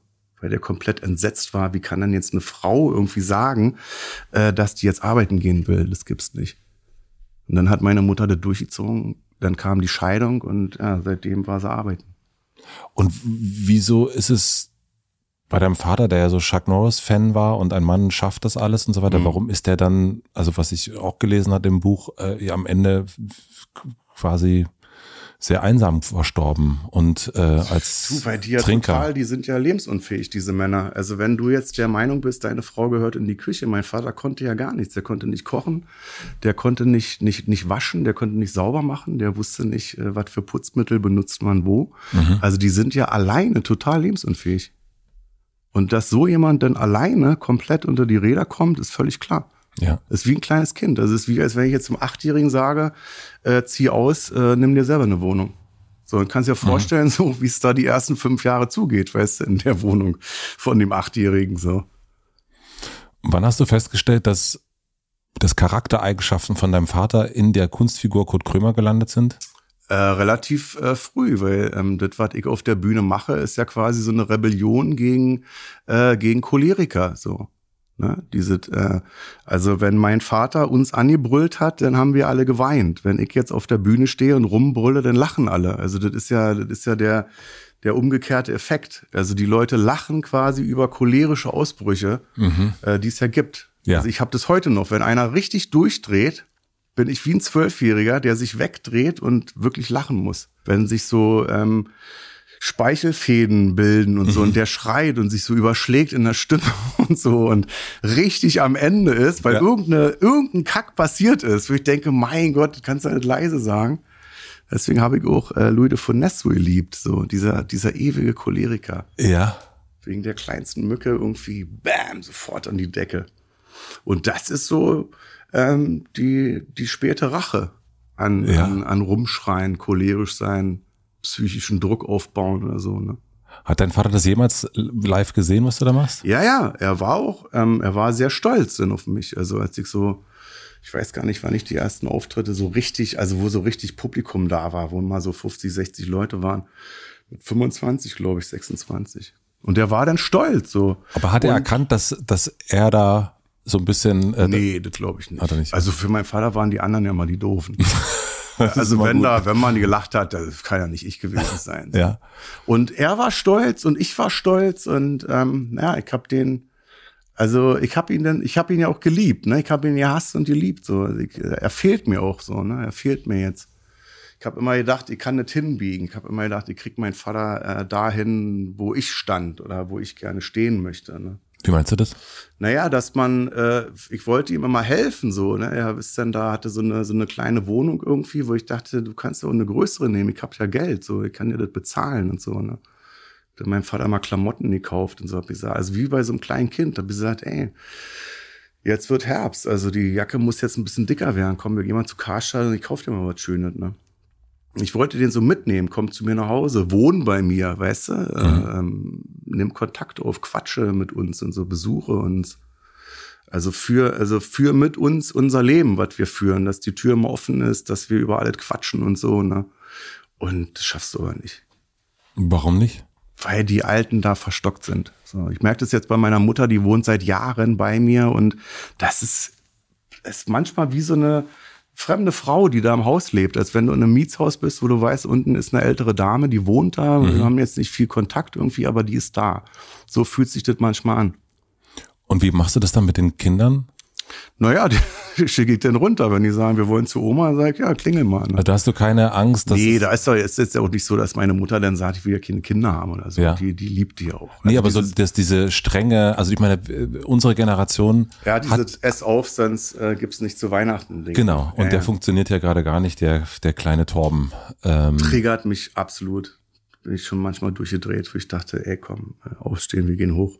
Ja. Ja weil man dann denkt, man ist selber wieder zwölf, sitzt da am Tisch. Setz mhm. dich mal gerade hin. So. Ich habe immer dieses Ellenbogen-Ding, dass ich beim Essen immer die Ellenbogen auf dem Tisch hab. So, ja. weißt du? Mhm. Wo ich so denke, naja, wenn ich jetzt in so ein piekfeiner äh, äh, Restaurant gehe, dann kann ich das weglassen. Aber zu Hause, äh, wenn man weiß, wie es geht, sage ich immer, dann kannst du die Ellenbogen auf dem Tisch machen, so, ne? Ja, die Ellenbogen vom Tisch, weiß ich bis heute nicht warum. weißt du? Machst du, hast du die Ellenbogen? Ich kenne das. Auf dem Tisch? Ich, ja, also so, also ich. Beim Essen? Oder ist es denn so, sitzt gerade und ja, bei mir ist das auch. Also meine Frau sagt immer, dass ich, also wenn sie das jetzt hört, dann lacht sie sich gleich kaputt, weil das, äh, weil sie findet, dass ich ganz, ganz schlimme Essmanieren habe. Ja. Ähm, weil, wieso? Weil du schmatzt oder? Ja, ich glaube, das liegt bei uns, bei mir daran, dass es mir jetzt so ein bisschen. Oder schlingst, schlingst du auch? Ich schlinge. So ganz schnell. Rein, so, rein ja. schnell weg, auch kein so, Genuss, mh. weg. Das muss jetzt weg. Das ist auch so was Deutsches, finde ich. Absolut. Dieses, also Essen, um dann wieder zu funktionieren. Essen, um wieder weißt funktionieren. Ah, es muss ja, ja, Kraftstoff rein, damit ich wieder Kraft habe, um jetzt wieder zehn Stunden noch Mittagsschlaf und dann genau. los. Ja, ja, voll. So, bei den Italienern ist so, da isst du vier Stunden Armbrot und die quatschen und dann, dann, dann erzählen die auch, wie toll das Essen ist und wie das schmeckt. Ich krieg aber boah. richtig heiße Füße dann. Ich kann, das ist, ja? mein Sohn, der ist der wirklich sehr langsam und immer voll, also der labert und findet mhm. das ganz toll und bei mir ist echt immer so, Wartet ihr auch, bis der Letzte dann fertig aufgegessen hat? Ja, leider. Manchmal, gehe ich, manchmal stehe ich aber eher auf. Ich auch. Manchmal ich kann sagen. ich nicht. Also ich sage immer, nee, wir warten jetzt, aber dann denke ich so, oh, nee. Ich kann nicht mehr. Oder äh, erst jetzt erstmal und dann kannst du ja wieder quatschen. Ja, ja, ja. Aber diese, ähm, ich, ich finde es interessant, dass unsere Also das, äh, so einige Gäste ja, dass ich gedacht habe, Mensch, wir haben doch alle irgendwie die gleichen Eltern. Ja. Ähm, was, ja, ist so. was denkst du, wie gucken unsere Kinder? Also was, was ist bei, äh, wenn jetzt so deine Kinder, ähm, mein Sohn interviewt jetzt irgendwann mal deine Kinder. Ja, was, was die dann über den Was, Alten was, was sagen die über uns? Was, wo Der Cholerik hat uns nur angeschrien. Also, äh, nee, also mein, mein Wunsch ist ja immer, dass ich sage, also wäre es schon schön, dass wir dann auch weiterhin Kontakt haben, auch wenn ihr nicht mehr wohnt. Ne? auch wenn ihr nicht So. mehr wollt. Also ich sage auch immer, wenn ihr in 30 Jahren hier Heiligabend nicht unterm Weihnachtsbaum bei mir sitzt, dann komme ich vorbei und dreht euch in den Arsch, weil das muss, also Familie hört nie auf, so, ne? Und ja, also perfekt bin ich sicherlich nicht so. Da würde ich jetzt nicht sagen, ich bin der perfekte Vater. Habe ich auch gelernt, das, das geht auch gar nicht so. Ja. Äh, ich glaube, meine, meine Eltern, wollte ich gerade sagen, meine Kinder werden schon sagen, so, er, er war bemüht, so. weißt du? Er war bemüht und hat es ganz gut gemacht, Ja. so. Mit all seinen Fehlern und Schwächen und, äh, aber ich glaube oder weiß, dass es komplett anders sein wird als bei mir und meinen Eltern. Ja. Also wir sind, glaube ich, nicht so verstockt. Wir sind schon kritikfähig, wir nehmen Kritik an, so. Wir haben sicherlich auch unsere Macken. Aber dass wir jetzt sagen, ich rede jetzt hier nicht über Gefühle, weil ich bin der Vater und das gibt's nicht. Ja. Ich bin drüben, guck Charles Bronson, das glaube ich, ähm, gibt's nicht. Kennst du das, dass so Situationen, die man früher erlebt hat, also durch strenge Eltern vielleicht, und wenn man diese, wenn man plötzlich ist man in der komplett selben Situation? Ja, ja, klar. Hatte ich einmal gehabt, habe ich mir gedacht, ich hack mir jetzt die Hand dafür ab. Ähm, da habe ich gesagt, räumt jetzt euer Zimmer auf, sonst kommt morgen der Weihnachtsmann nicht. Da habe ich mir auf die Zunge gebissen und habe mich gefragt, hast du das gerade laut gesagt oder hast du das gedacht? Also diese schwarze Pädagogik so. Ich kenne das aber auch, dass ich- und dann auch, manchmal habe ich dann jetzt nicht mehr, jetzt bin ich zu lange Vater. Aber zum Anfang, ja, da muss man jetzt auf den Tisch hauen, da muss man jetzt mal streng sein und so. Da darf man jetzt nicht alles durchgehen lassen, ist alles Schwachsinn. Bei mir haben Weil das sie ist immer so eine, das ist, du bist ja Familie, du bist Ja. halt das Oberhaupt, äh, du brauchst einen, einen fetten Neoprenanzug, das brauchst du. Weißt du, ich stehe zwei Stunden in der Küche und dann sagt einer, schmeckt der Scheiße. So, weißt du, und dann ist die Frage, weine ich jetzt, äh, krieg einen Nervenzusammenbruch oder akzeptiere ich das irgendwann? Du hast einfach, wenn du, ich habe vier Kinder, es, es schmeckt nicht immer allen. So, es kann nicht immer perfekt sein, so. was kochst du denn? Ich koche, äh, ich habe jetzt, äh, das letzte, was ich gekocht habe, war Spaghetti Bolognese. Ja. So. Und Königsberger Klopse. Nee, Klopse hat gestern meine Mutter gemacht. Mhm. Klopse kann ich noch nicht.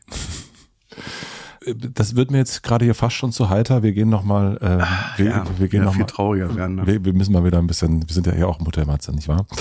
Ähm, Die, ein trauriger Ort. wir sind hier, wir sind Deswegen hier, bin ich ja da. du bist ja, Ich weine auch immer, wenn du andere Gäste hast. glaube ich dir nicht. So. Die Klinik. Ja.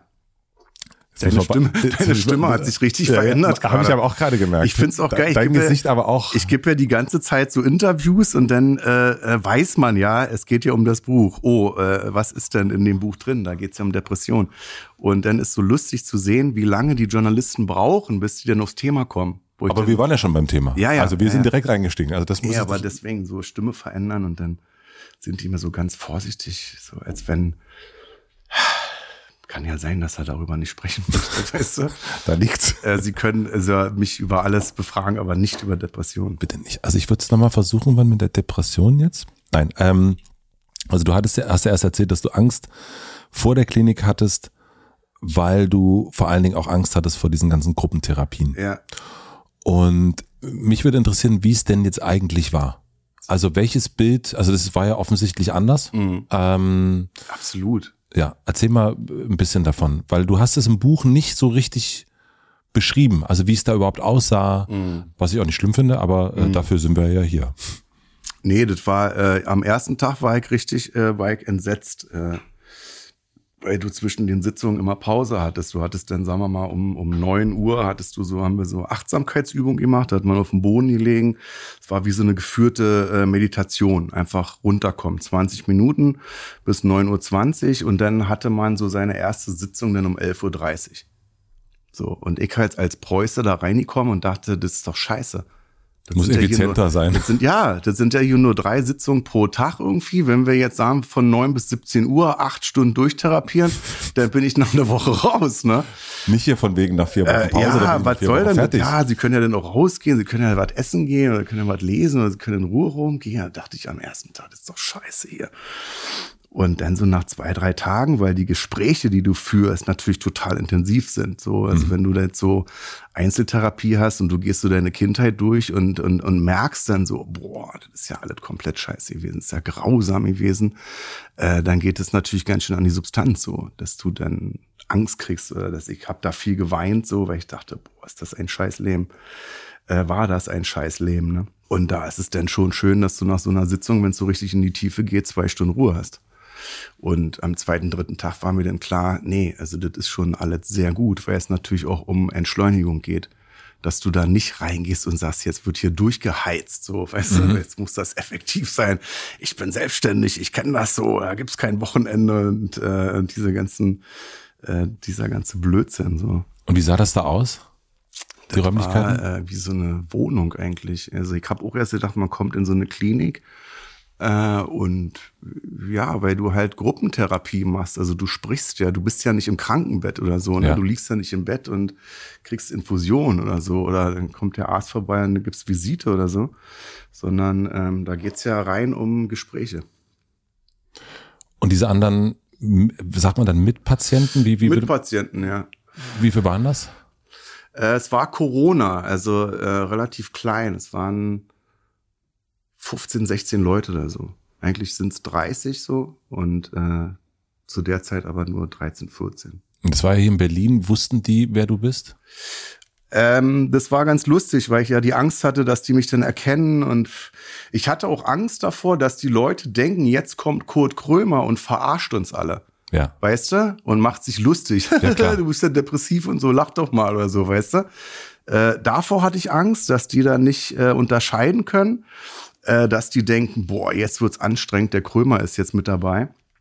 Und die haben mich alle erkannt, äh, aber haben nie was gesagt. Woher wusstest du, dass die dich erkannt haben? Das siehst du an den Blicken. Du siehst, äh, wenn ich irgendwo reinkomme, dann, äh, dann weiß ich, okay, äh, du, du denkst jetzt gerade, ach Mensch, ja, uh, das ist ja Kurt Krömer. Das, äh, das sehe ich. Man merkt das auch an die Gesprächen. Jeder wird irgendwann gefragt, was machst du denn beruflich? Wenn du das nicht gefragt wirst, dann weißt du, okay, die wissen das ja.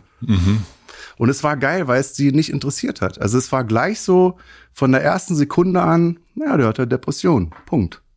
Weißt du, ohne sich erklären zu müssen. Ja, du bist ja was Besonderes, du bist ja prominent, da hast du ja dann, hast du ja eine, eine bessere Depression dann. Weißt du, nee, da war klar, äh, der ist depressiv. So wie wir auch.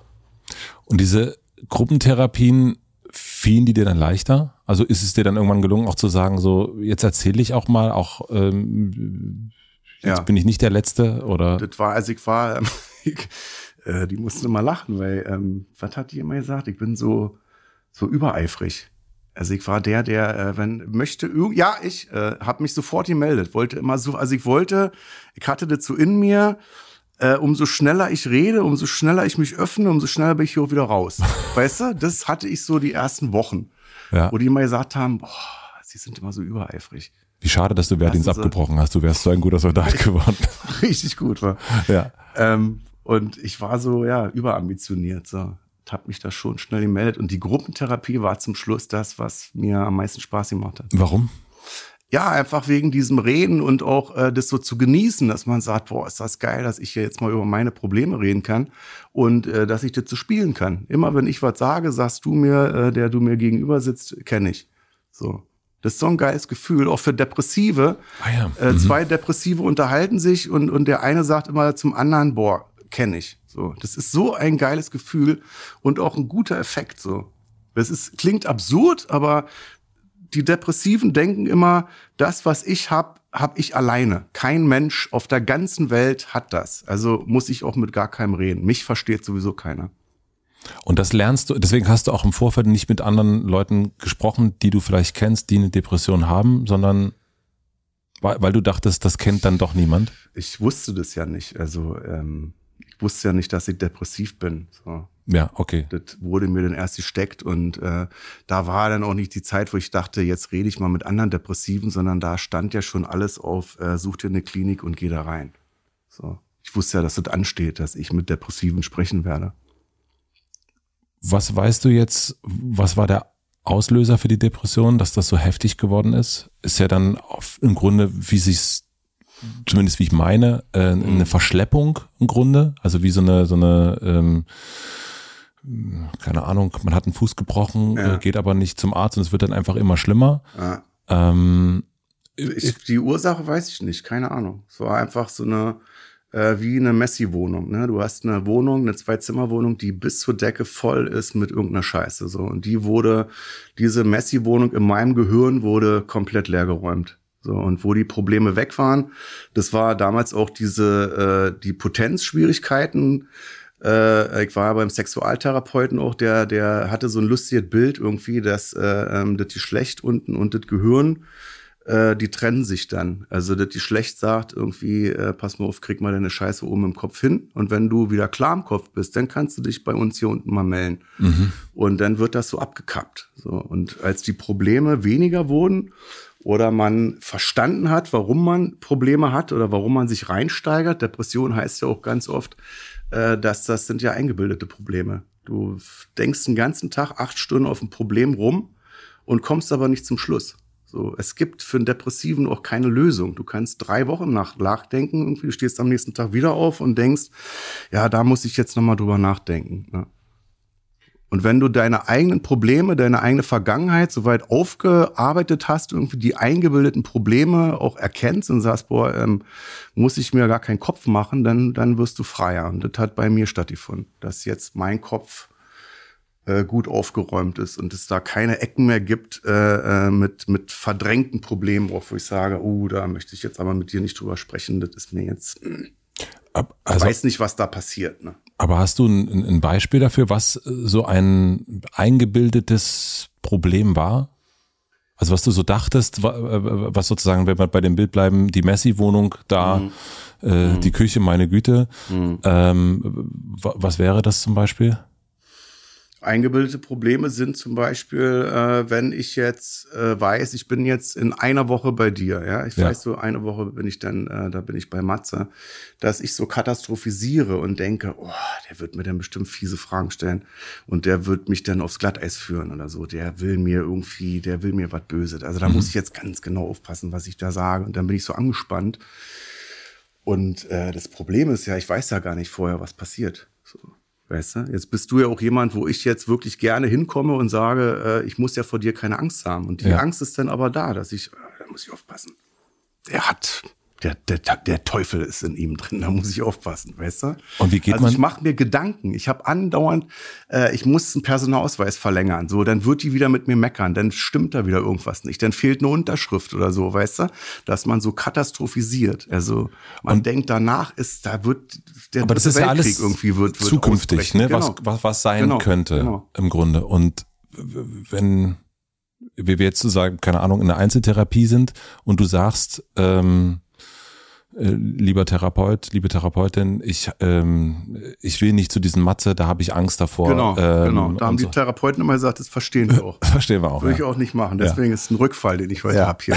Ähm, äh, wie haben sie dir geholfen, dass du dann diese, äh, wir haben es ja als, ich habe es ja in die Küche geschoben sozusagen, die mhm. unaufgeräumte Küche, wie wird die dann weniger? Also was sagen die oder was haben sie dir gesagt, dass du es ist ein wirklich gutes Beispiel, dass du jetzt trotzdem hier bist. Naja, das ist also schwierig, weil du gehst ja nicht in die Therapie und sagst, ich habe das Problem. So, da ja. kannst du vielleicht ansprechen, aber äh, ich habe ich habe jetzt Probleme mit meiner Freundin so wir haben uns gestritten und so ne und dann geht's meistens ja nicht um den Tag heute dass du dich heute gestritten hast sondern geht's auch darum äh, um Muster so weißt okay. du äh, bist du vielleicht schuld so dass du dich gestritten hast oder dass dieser Streit irgendwie äh, äh, entstand, so, ne? Und dann gehst du in die Vergangenheit und dann merkst du so, scheiße, Frauen gegenüber ist ja immer wieder der Punkt und das wiederholt sich ja alles. Also du siehst dann so Muster. Ne? Das heißt, du Du Also- hast ja kein Problem in dem Sinne. Du gehst in die Therapie, du wirst gefragt, wie geht's dir? Und dann sagst du, du hast Angst. Ich habe eine diffuse Angst in mir. Ich weiß nicht. Eine Angst, bin- was kommen Genau, könnte. oder ich also, geh, bin auf dem Weg zur, zur Klinik und habe eine Panikattacke gekriegt. Da weiß ich in dem Moment nicht warum. So, keine Ahnung. Und dann ist es also, dann hast du quasi, also du, du sitzt da und sagst, okay, hier ist die unaufgeräumte Küche, ich habe Angst, zu spät zu kommen äh, Mhm. und so weiter und so fort. Und was dann gemacht wird, ähm, dieses Aufräumen ist, sich anzugucken, woher kommt das in der Vergangenheit. Und das ist das, was genau, du, dass man mal aufräumt, genau. und das ist das, was du sagtest erst, da seid ihr zurückgegangen bis äh, ins Alter von elf Jahren Mhm, und, mhm. und äh, geguckt, was da ist. Und wann, Mhm. also hast du für dieses äh, Katastrophisieren, was ein schönes Wort ist, hast du dafür eine Erklärung in deiner Vergangenheit gekriegt? Also konntest du dir das angucken und sagen so, aha, hier, Mhm.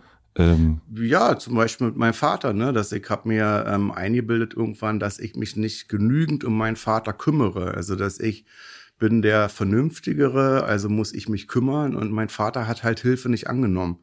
Und da habe ich mich dann reingesteigert, dass ich dachte, du bist einfach ein scheiß Sohn, du kümmerst dich nicht um deinen Vater und du müsstest viel mehr machen. So, und das waren viele Tage äh, vor der Klinik schon in der Therapie, auch Wochen und Monate, die es gedauert hat, äh, dass die Therapeutin immer wieder gesagt hat, ähm, sie haben es ja probiert. Also ist ja jetzt nicht so, dass sie sagen, ich kümmere mich nicht um meinen Vater, weil ich das nicht will oder weil es mir zu anstrengend ist. Sie haben es ja versucht. So, aber ich bin jahrelang rumgerannt und dachte, ich bin richtig scheiße. So, ich helfe meinen eigenen Verwandten nicht. und das hat sich insofern aufgeräumt durch eine ständige Wiederholung im Grunde? um darüber zu reden, ja, dass Mhm. man sagt, naja, was, was haben sie denn alles schon versucht? Gucken Sie sich doch an, was sie alles schon versucht haben. Sie sind Okay. andauernd dabei, Kontakt aufzunehmen, zu gucken irgendwie, okay, er geht nicht ans Telefon, dann gehst du halt hin, klopfst an die Tür, er macht die Tür nicht auf, schreibst einen Brief und haust ihn das im Briefkasten, haust da noch Geld rein und sagt, vielleicht ist dein Handy kaputt, kauf dir eine Karte, ruf mich an oder so. All diese Sachen. So. Ja. Dass man dann merkt, nee, an mir lag's nicht. So, Punkt. Und dann kannst du, dann bist du irgendwann an den Punkt gekommen, wo du wirklich, äh, ich stell's mir ja wirklich so vor, wie so ein Zettel und dann sagst du, nee, Haken dran, Küche ist aufgeräumt, weil das ist jetzt nicht meine Schuld. Ich habe ganz, ganz Mhm. Ich hab's viel probiert. verstanden. Ich hab's Ja, verstanden. okay. Das ist genauso wie ich dann beim, beim Arzt saß und, und dachte, der hat das nicht studiert, weil der da das MRT falsch liest. Habe ich jetzt verstanden, nee, äh, da war nichts. Ganz einfach. Ja. Koryphäe auf seinem Gebiet, Top-Typ. Mhm. So. Muss mich auch bei meinem Urologen nochmal entschuldigen. Der hat richtig Angst gehabt. Äh, warum? Äh, er, er, ich war, als ich bei ihm war, wo ich mir eingebildet habe, ich habe irgendwie Hodenkrebs oder so, äh, äh, bin ich in die Praxis und äh, er sagte im Nachhinein, ich habe richtig Angst gehabt vor ihnen. Also jetzt nicht, dass sie mir was tun, aber sie waren kreidebleich, total aufgeregt und so, völlig Ja. wirr. Er ist auch mit einem Stuhl so zurückgegangen und dachte, weil er wusste, äh, da kommt jetzt Kurt Krömer. Ne? Er wusste, okay, ähm, der, der ist das. So freue ich mich, hat er gesagt. Äh, äh, kennen Sie aus dem Fernsehen, ich mag Sie, aber da hatte ich richtig Angst. So, ne? Und da bin ich immer wieder hin, habe gesagt, okay, also Hodenkrebs. Dann hat er den Hoden abgetastet und da war so ein Knubbel, der aber normal ist. Hat man. So, Ja. ich dachte, das ist schon so die Zyste, so der Krebs streut schon und äh, da geht's richtig ab. Und er sagte, nee, das ist völlig normal. Und als Depressiver hörst du denn zu und er sagt, es ist alles okay. Ja. Und dann denkst du, mir geht's doch scheiße. Aha. Du glaubst ihm einfach nicht. Genau. Ja. Denn ich war fünfmal da. Er sagt so, also wir können jetzt noch andere Untersuchungen machen, aber da kommt halt nichts. Ne? Scheiße. Und dann gehst du immer wieder dahin. So. In der Klinik geht's darum, das hast du geschrieben, dass man sich selbst kennenlernt. Ja, Was hast du über dich ist geil. Es ist so ein richtig, ist so ein äh, erlaubter Ego-Trip, den du da hinlegen kannst. Acht Wochen geht es nur um dich. So. Was hast du über dich gelernt?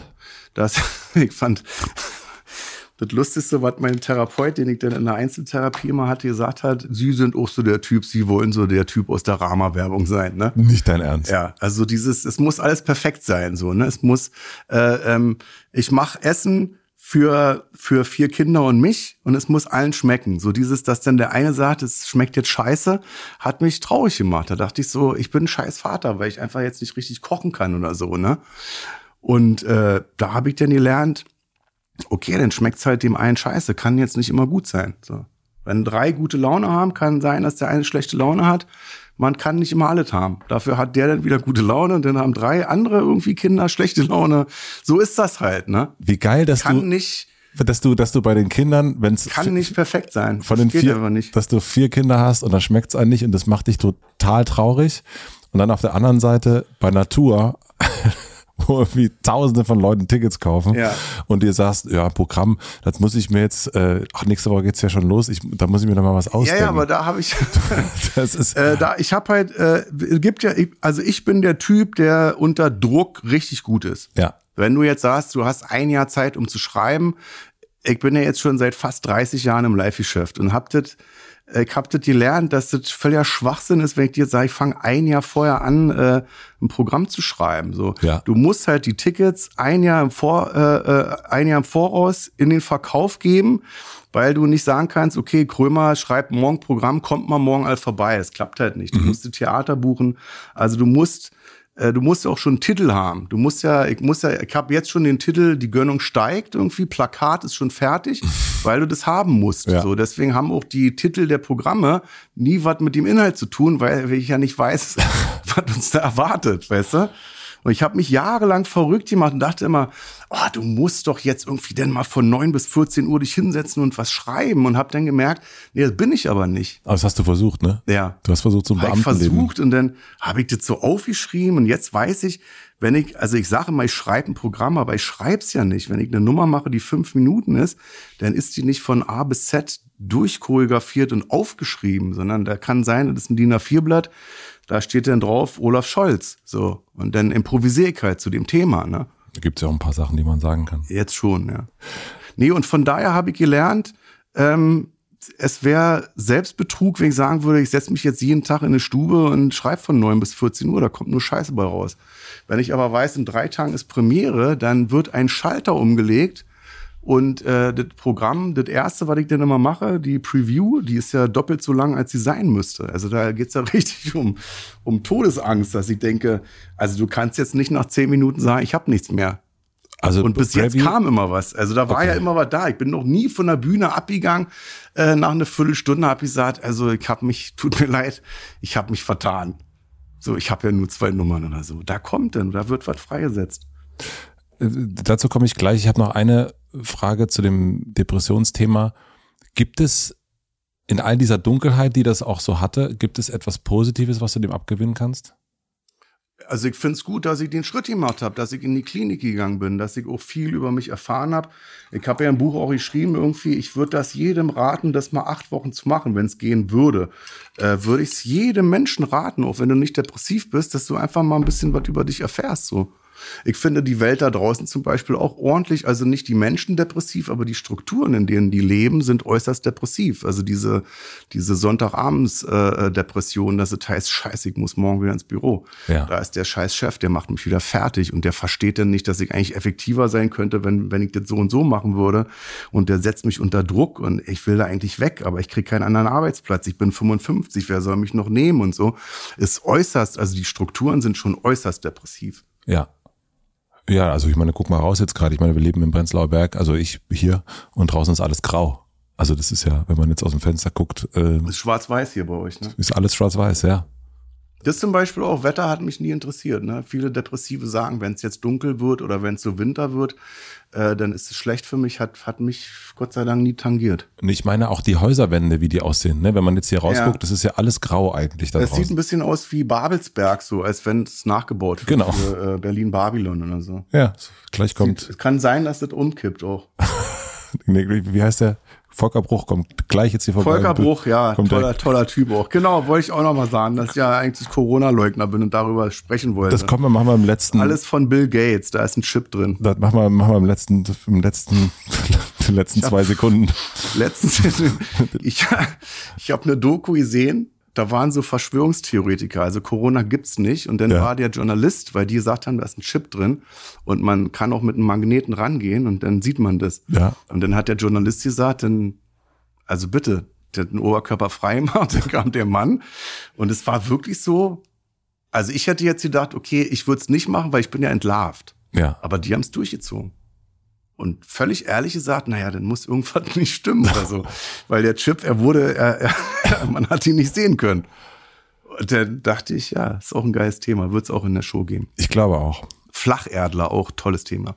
Die Ich Leute, die denken, die Erde ist flach, Ich hatte mal einen Masseur, der hat das geglaubt. dass die flach ist. Und das fand ich, ich fand so interessant. Ich finde es, also es ist Das- ein Top-Comedy-Thema, weil ich dann denke, klar, die ist flach und am, am Rand ist ein Geländer, damit man nicht Ja, runterfällt. ja, es ist, aber ich habe auch, dass auch, die sagen, wenn man fliegt, es ist halt eine Blue Box. Ja. Also, ne, wir fliegen ja, sehen dann die Krümmung. Ja. Nee, nee, das ist alles von den Amis. Das ist eine Blue Box, durch die wir da geleitet werden. ich fand, ich fand es total großartig, mal jemanden kennenzulernen, der das, der das so ganz im Ernst hundertprozentig geglaubt hat, dass das alles Mist ist mit der Runde. In Amerika ist einer gestorben. Der hat eine Rakete selbst gebaut, weil der wollte hochfliegen, um dann oben zu beweisen, dass die flach ist. Ja. Und das Ding ist explodiert und er ist gestorben. Also der ist nur 15 Meter hochgekommen, Oh Gott, oh Gott. war dann tot irgendwie, wo ich dachte, das ist, äh, die scheinen das richtig ernst zu nehmen. Ähm, Ich würde mich ja fragen, wo fällt das Wasser denn hin, weißt du? Jetzt kommt die Werbung. Mein heutiger Werbepartner ist die Coro Drogerie. Wenn ihr regelmäßig diesen Podcast hört, habt ihr meine Liebesbekundung an Coro wahrscheinlich schon mehrfach gehört. Ich werde aber nicht müde. Mittlerweile bestelle ich wirklich so regelmäßig bei Coro, dass ein Abo-Modell wahrscheinlich mehr Sinn machen würde für mich. Es gibt tausend leckere Produkte wie zum Beispiel Toffee, Proteinboards, Salted Caramel Cookies oder den gefriergetrockneten Schokofrüchten. Wenn ihr die bestellt, werdet ihr garantiert auch schwach. Worüber ich besonders stolz bin, mit Vergnügen, also hier meine kleine Firma, hat gemeinsam mit Koro eine vegane Bio-Currywurst in Curry-Tomatensauce entwickelt. Wir haben da lange rumprobiert, immer wieder verkostet und jetzt ist sie am Ende noch leckerer, als ich das gedacht hätte. Was kommt dabei raus, wenn zwei vergnügte Firmen zusammenarbeiten? Schaut also schnell mal im Koro Online-Shop vorbei und packt euch die vegane Bio-Currywurst mit einem Rabatt in den Warenkorb. Mit dem Code HOTELMATZE erhaltet ihr nämlich 5% Rabatt auf das gesamte Sortiment. Den Link und den Code findet ihr wie immer in meinem Linktree in den Shownotes. Vielen Dank an die Coro Drogerie für die Unterstützung dieser Folge. Und nun zurück zum Gespräch. Du hattest Angst davor, deine Vollmeise zu verlieren. Ja, Und jetzt ganz großes Thema. ganz großes Thema. Hatte ich echt Angst vor. Ich habe gedacht, stell mal vor, dieses Comedy-Talent, was ich hab, ist, ist die Krankheit. Und dann nehmen die mir das weg und ich habe diese Art zu denken nicht mehr. Ja. Weißt du, dann würde dann denken, ach du Scheiße, mit 30 Jahren geirrt, bin im völlig falschen Beruf. Das möchte ich nicht mehr, dass ich da erhöht stehe und die Leute dann lachen. Also da, nee. Das möchte ich noch Weißt du? nicht. Ja. Dass man das in Frage stellt. aber wie hat Nee, sich das könnte ich nicht. Vor 2000 Leuten mich hinstellen, dann lachen die alle, das kann ich nicht. Dass so eine Erkenntnis kommt. dass du das, das Oder dass du, einer sagt, ich glaube, sie sind im falschen Beruf. Der Beruf macht sie verrückt. Das ist auch eine Angst. Stell mal vor, dir sagt jetzt einer, also du kannst alles machen, Matze, aber Podcast ist komplett ausgeschlossen. Ja. Das macht dich wahnsinnig. ja, weil das für dich das wegnimmt. Also dass man sagt, äh, du hast ein besseres Leben, wenn du das nicht mehr machst. und davor hattest du Angst, Ja. weil dich das ja eigentlich so glücklich macht. Absolut. Also wenn ich jetzt, ich bin, ich glaube, dadurch, dass ich Komiker bin und äh, dass ich diese Situation hatte, dass ich äh, im Theater auftrete, da 1000, 2000, zum Schluss war es, ein Tag vor der Klinik war ich noch in der Wuhlheide, vier Tage am Stück und habe da vor 5000 Leuten gespielt und habe es genossen, weil ich dachte, Mal richtig durchziehen. ja, ja, ja. Neun und Uhr. stand dann da und dachte, ja, ist geil. Also diese, diese Adrenalin, was denn, dass die Leute auch dir durch das Klatschen und durch das Lachen ja imaginär über den Kopf streicheln und sagen, ey, das ist toll, toll, dass du heute da bist. Wir freuen uns hier wie Bolle. Also es war nicht so, dass ich aufgetreten bin und dachte, scheiße, das muss ich jetzt auch noch machen.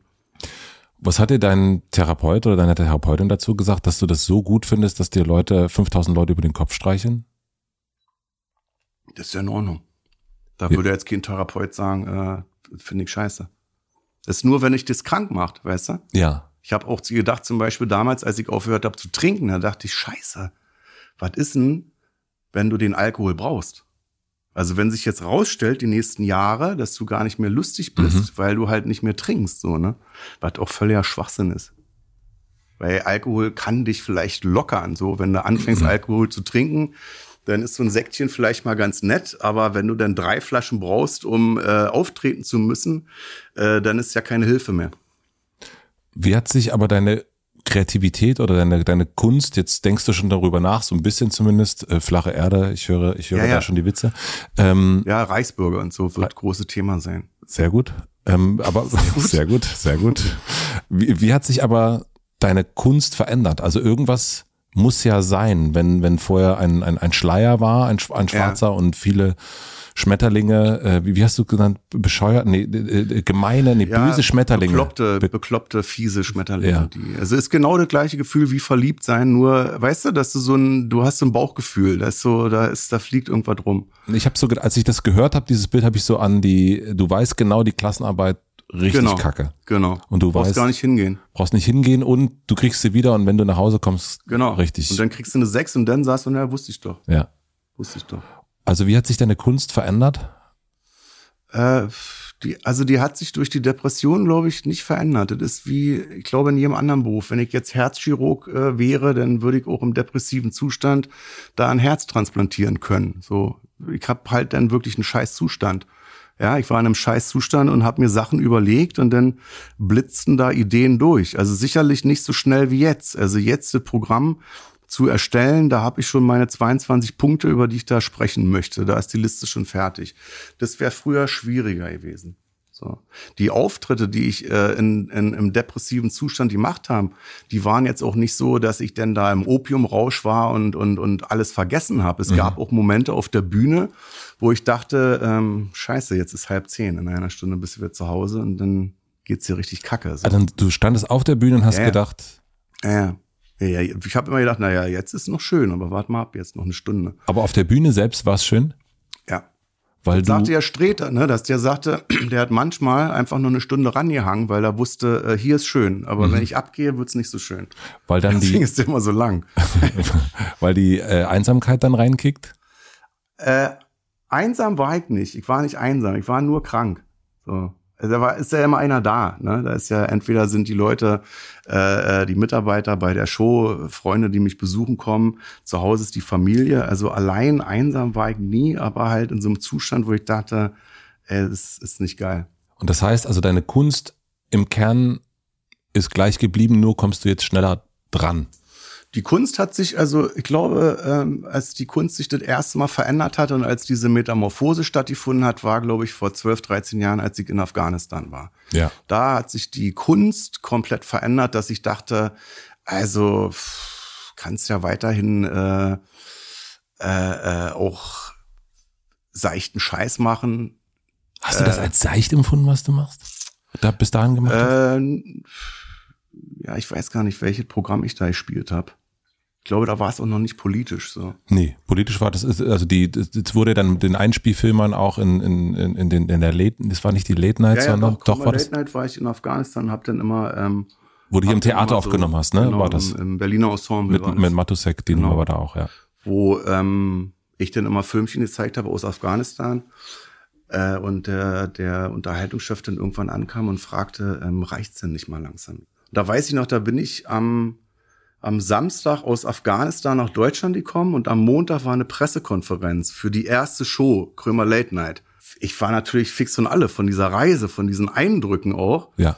Und äh, hatte dann irgendwie, weil ich mich so gefühlt habe, dachte ich, ich ziehe heute einen dunkelblauen Anzug an. Also ich will so jetzt nicht seriös, aber nicht irgendwie ablenken mit einem bunten Pulli oder irgendwie. Mhm. Mir war nach dunkelblau so. Ja. Ne?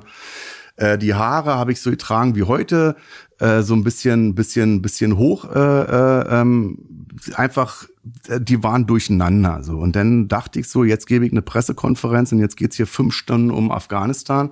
Und die erste Frage war, äh, haben Sie die Haare jetzt anders? Ist das jetzt eine Typveränderung? Mhm. Und dann dachte ich so, ey, das ist mir jetzt zu seicht hier, die Fragen. Mhm. Das ist mir zu blöde, dass das jetzt hier geht um, um mein Aussehen. Ich komme aus Afghanistan. Ich habe Angst gehabt, dass die mich erschießen.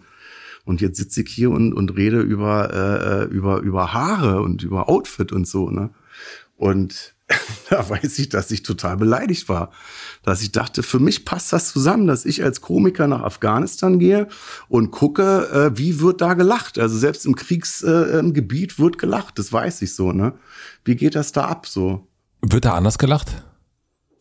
Also ich hab, äh, ich war ja zweimal da. Ich war einmal bei der Bundeswehr, ja. so im Camp, so und äh, die haben gesagt, ich darf nicht raus, so, weil ich stand da unter dem Schutz der der äh, der Bundeswehr halt. Ne, und hab dann gesagt, ist aber scheiße, weil ich will das Land sehen, so und bin dann noch mal hin in den zivilen Teil Und klar, wir haben jeden Abend irgendwie zusammengesessen bei einer anderen Familie irgendwie und haben gegessen und haben auch gelacht so.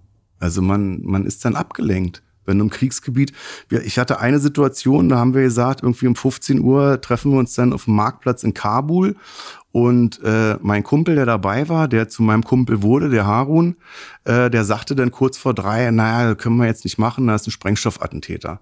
Und dann habe ich zu ihm gesagt, okay, dann ähm, versuch, also lassen wir es weg, dann machen wir es morgen oder Ja. übermorgen. Und er sagte, nee, also wir machen es dann um vier, weil dann ist der weg. Mhm. Weißt du, und so wird dann da, also so wie jetzt hier, wenn ich auf dem Markt bin, am Hackischen Markt, so, da ist jetzt Fischmarkt und da ist jetzt eine Bombendrohung. In Kabul würde man sagen, dann fahre ich halt nach Spandau, weißt du? Oder ich gehe halt eine Stunde später dahin, weil der Typ ist ja dann weg. So, es ist so ganz normal, es wird so umgelenkt halt. Nee, mach ich nicht um drei, gehe ich um vier hin.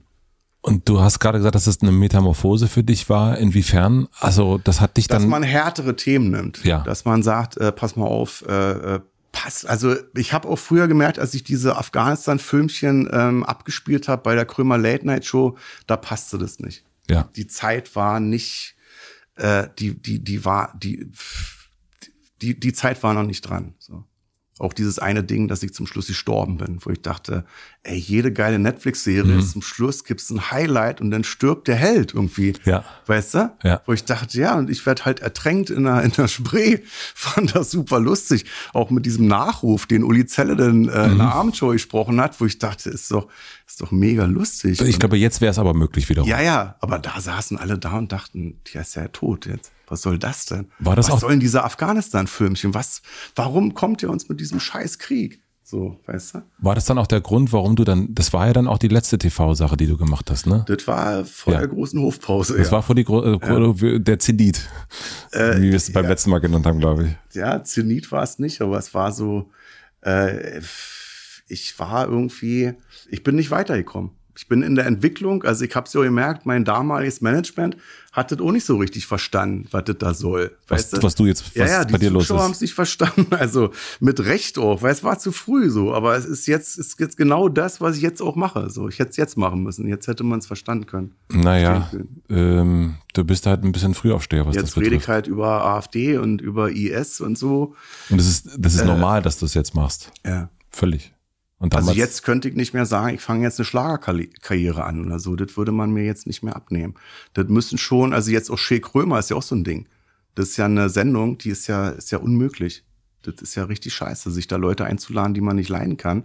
Weißt du, warum warum Die, die streiten ja da nur. Na, wobei du ja auch gesagt hast, dass das äh, im Grunde auch, eine Depressi auch ein depressives Format Das war ein depressives Format, was ich jetzt im gesunden Zustand irgendwie, also richtig hasse eigentlich. Ich hasse und liebe das zugleich. Dieses Scheißformat. Ich bin richtig, wir sind jetzt in Vorbereitung wieder für, ähm, für die neue Staffel und ich streite mich immer mit Friedrich, weil ich immer sage, müssen das denn immer jetzt Arschlöcher nur sein? Können wir nicht weniger Arschlöcher einladen? Können wir nicht ein schönes Gespräch mal führen oder so? Und er sagt, das ist das Konzept. Ich habe paar Mal gedacht, als ich es gesehen habe, ich komme, wir haben, ich, ich habe noch so einen, so einen kleinen, dann kommen wir nochmal zu Shea Krömer gern. Ähm, ich habe paar Mal gedacht, also als gerade Boris Palmer da war, habe Ja, ich, ja. hab ich so gedacht, also jetzt wäre der gute Moment, der müsste jetzt raus von dir zu mir. Jetzt, also so, Ja. so ich habe paar Mal gedacht, so die, äh, du, du klopfst, du würdest die richtig, du klopfst die richtig Jetzt durch. würde ich ein äh, und jetzt, verbal zusammenschlagen. Ja. und jetzt Also kommt, und jetzt kommt, äh, dann können sie erstmal zu mir in die Badewanne setzen Ja, und, ja. Äh, und dann ist, äh, Das war halt, äh, ich weiß nur, dass das, also ich will das jetzt nicht alles auf die Klinik schieben und auf die Depression, aber ich weiß, als Palmer dran war, ich war so sauer, mich hat der so angepisst. Ich hatte dann die Zettel so wie du da, da waren 30, 35 Fragen drauf. Und ich habe halt Fragen gestellt, dann hat er eine Antwort gegeben und da hätte ich zutreten können. Das war so der elf Meter Ball war elf Meter vorm Tor, das Tor war nicht besetzt, der Torwart war in einer ganz anderen Stadt, also man hätte das versenken können, aber ich habe dann halt die nächste Frage gestellt, weißt du? Und war so so genervt, wo ich dachte, ja, scheiß an, habe ich mir gedacht, scheiß Antwort, nächste Frage. Und daraufhin habe ich mich dann hingesetzt mit Friedrich Küppersbusch und wir haben uns die Sendung drei Stunden lang angeguckt. Stopp. Dann hat er mich kritisiert, hat gesagt, hier ist die Boot, den, den Ball hast du nicht gesehen.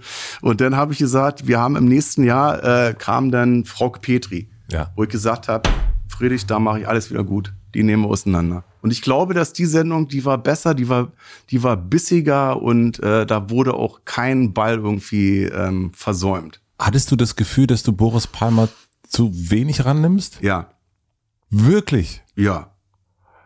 also da war schon, da waren so, da waren so Sachen bei, da habe ich einfach nicht reagiert.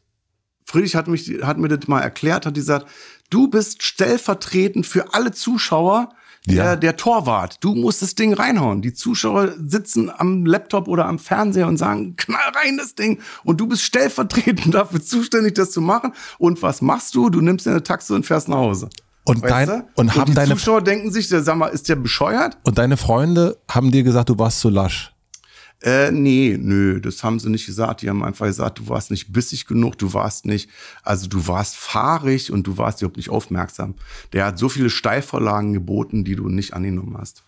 Und die Zuschauer haben komischerweise mir das übel genommen. Da gab es auch einen Arsch voll, dass ich das äh, Material von seinem Vater, ja. die, wo er damals abgeführt worden ist, äh, für irgendwie für die Abendschau im, im, im SWR-Fernsehen, äh, dass ich das gezeigt habe.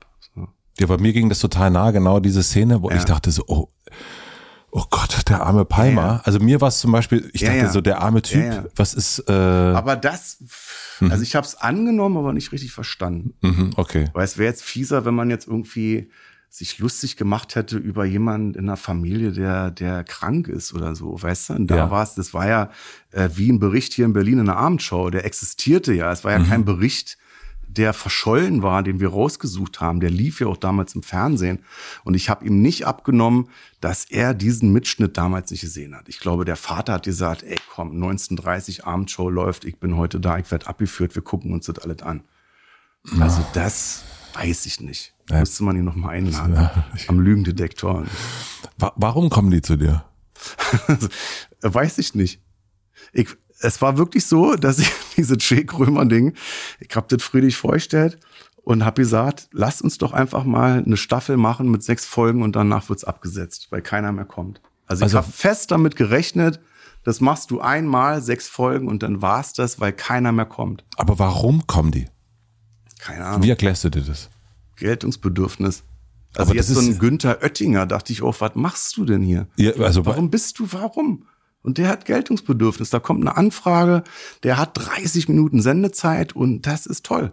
Und, aber die Glöckler, also der Glöckler war im Dschungel, hat genug Kohle und sagte, ja, ich habe in der Pandemiezeit drei Monate auf dem Balkon gesessen und wurde nicht beobachtet, also be beachtet halt. Mir hat, mir hat die Beachtung gefehlt. Wo ich dachte, ist doch todtraurig. Das ist wirklich todtraurig. Wenn ich dich jetzt nächste Woche anrufe und sage, Matze, mich hat heute noch keiner angesprochen oder mich irgendwie interviewt, kann ich nicht vorbeikommen. Dann würde ich sagen, weißt auf jeden Fall. Gut. ja, aber stell mal vor, ich mache das täglich. Sagt ihr denn irgendwie, wäre es nicht eigentlich mal im Hotel Matze, wäre es nicht gut, wenn ich immer der Gast wäre? Wenn ich immer da wäre. Ich habe keine Beachtung mehr. Ich, und die kommen weil die, die denken, äh, also denken sie dann, sie kommen ich, bei dir durch? Oder? Glaube ich auch, dass manche sind so, äh, bei Frauke Petri war es zum Beispiel so, da Irre. fragen wir uns bis heute. Warum ist sie gekommen? Also, was war jetzt das Ziel? Also, war das jetzt das Buch? War das die Werbung für das Buch? War das irgendwie die Abrechnung oder so? Weil da kam ja auch keine Erkenntnis, dass sie gesagt hat, das ist scheiße gewesen. Wir haben es bis heute nicht verstanden. Und wie ist das in so einem Moment, also jetzt nehmen wir mal Boris Palmer zum Beispiel oder auch Frauke Petri, wo, sagen wir mal so, dem Gast ja relativ klar ist, dass der Gastgeber eine gewisse Abneigung hat. Ja. Ähm, also bei Frauke Petri wäre es auch erschreckend gewesen, wenn, wenn, wenn die Leute hier sich gefragt, ist das jetzt ein Freund oder ist das ein Arschloch? Wie ist das danach? Also wie ist das, wenn ihr, ihr steht ja dann immer da äh, sozusagen neben der Zelle ja.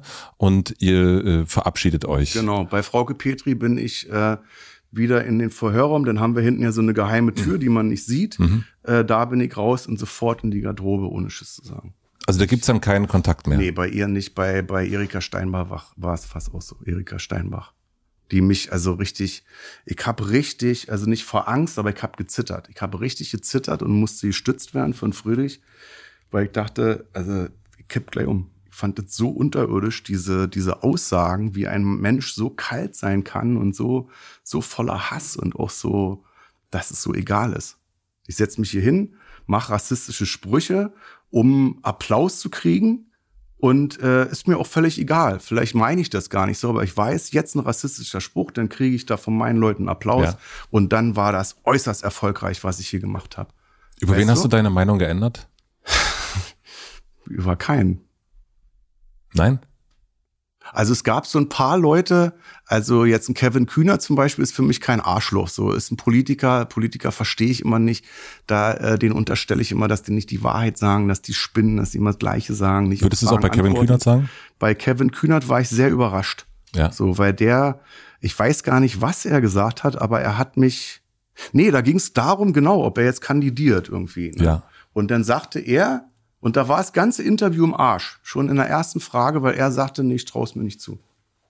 Das war so eine ehrliche Antwort, weil ich sitze jetzt vielleicht auch da und traue mir das auch nicht zu, aber erzähle dir eine halbe Stunde lang, ja, das wird schon klappen und so, und das wird gut, wählen Sie mich mal. Ja. Aber dass er so ehrlich war und gleich gesagt hat, ich traue mir das nicht zu, hab ich selten, kommt jetzt immer öfter, aber äh, höre ich selten von Politikern. Ja. Dass einfach mal einer sagt, wisst ihr was, Leute, ich weiß da auch nicht, was wir jetzt machen sollen. Ich weiß es einfach nicht. Weißt du? Und dieses ständige, ich antworte auf Fragen und habe eigentlich gar keine Antwort, aber möchte mir nicht die Blöße geben, dass ich dir jetzt sage, weiß ich nicht. Das nervt mich bei Politikern. Bei, bei Kuhle war es auch so, Konstantin Kuhle von der FDP. FDP finde ich so, ist, ist nicht so meine Partei. Dürfen wir, können wir auch nicht gut finden. Das können, Ähm, äh, und der hat mich auch überrascht, wo ich den, habe ich glaube ich auch gesagt, dass ich dachte, du bist echt ein toller Typ, aber halt in der falschen Partei. Ne? ja. Der war toll. Und ich glaube, ich weiß nicht, sind wir, ich bin jetzt 47, sind wir jetzt die alten Säcke schon, die so, die so sich nicht mehr weiterentwickeln, die keinen Ratschlag mehr annehmen oder so, weil ich habe so das Gefühl, so ein Kevin Kühnert ist wie alt, der ist 30 oder so. Ja, ich glaube ja. Mhm. Sind das jetzt die jungen Leute, die da, die mehr Erfolg haben werden, weil die ehrlicher sind? Oder sind wir jetzt die verbitterten Alten schon, die sagen, ja, bei- uns aber früher anders gelaufen? Naja, ich meine So die natürlich, harten Typen? meinst du, dass die nächste Generation viel schneller und viel offener ist? Und, Ja, und viel sagt, ehrlicher. Traue ich mir nicht zu. Ist doch geil. Ja, wobei ich dann, also ich habe ja auch schon den einen oder anderen Politiker äh, interviewt und da habe ich das Gefühl, Das dass das deckte sich dann äh, später dann nicht mehr ganz genau mit dem, Ja, was da ähm, das Gefühl, was ich hatte, so in dem Gespräch. Also dass auch diese Mühlen in Anführungsstrichen äh, dich da auch zu dem oder der Person machen, äh, die man dann irgendwie gar nicht mehr gut findet. Und das ist Zum Schluss sitzen alle bei Gazprom.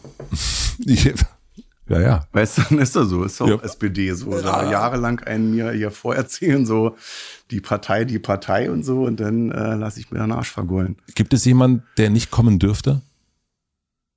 Zu Shea Krömer? Beste Freundin nicht.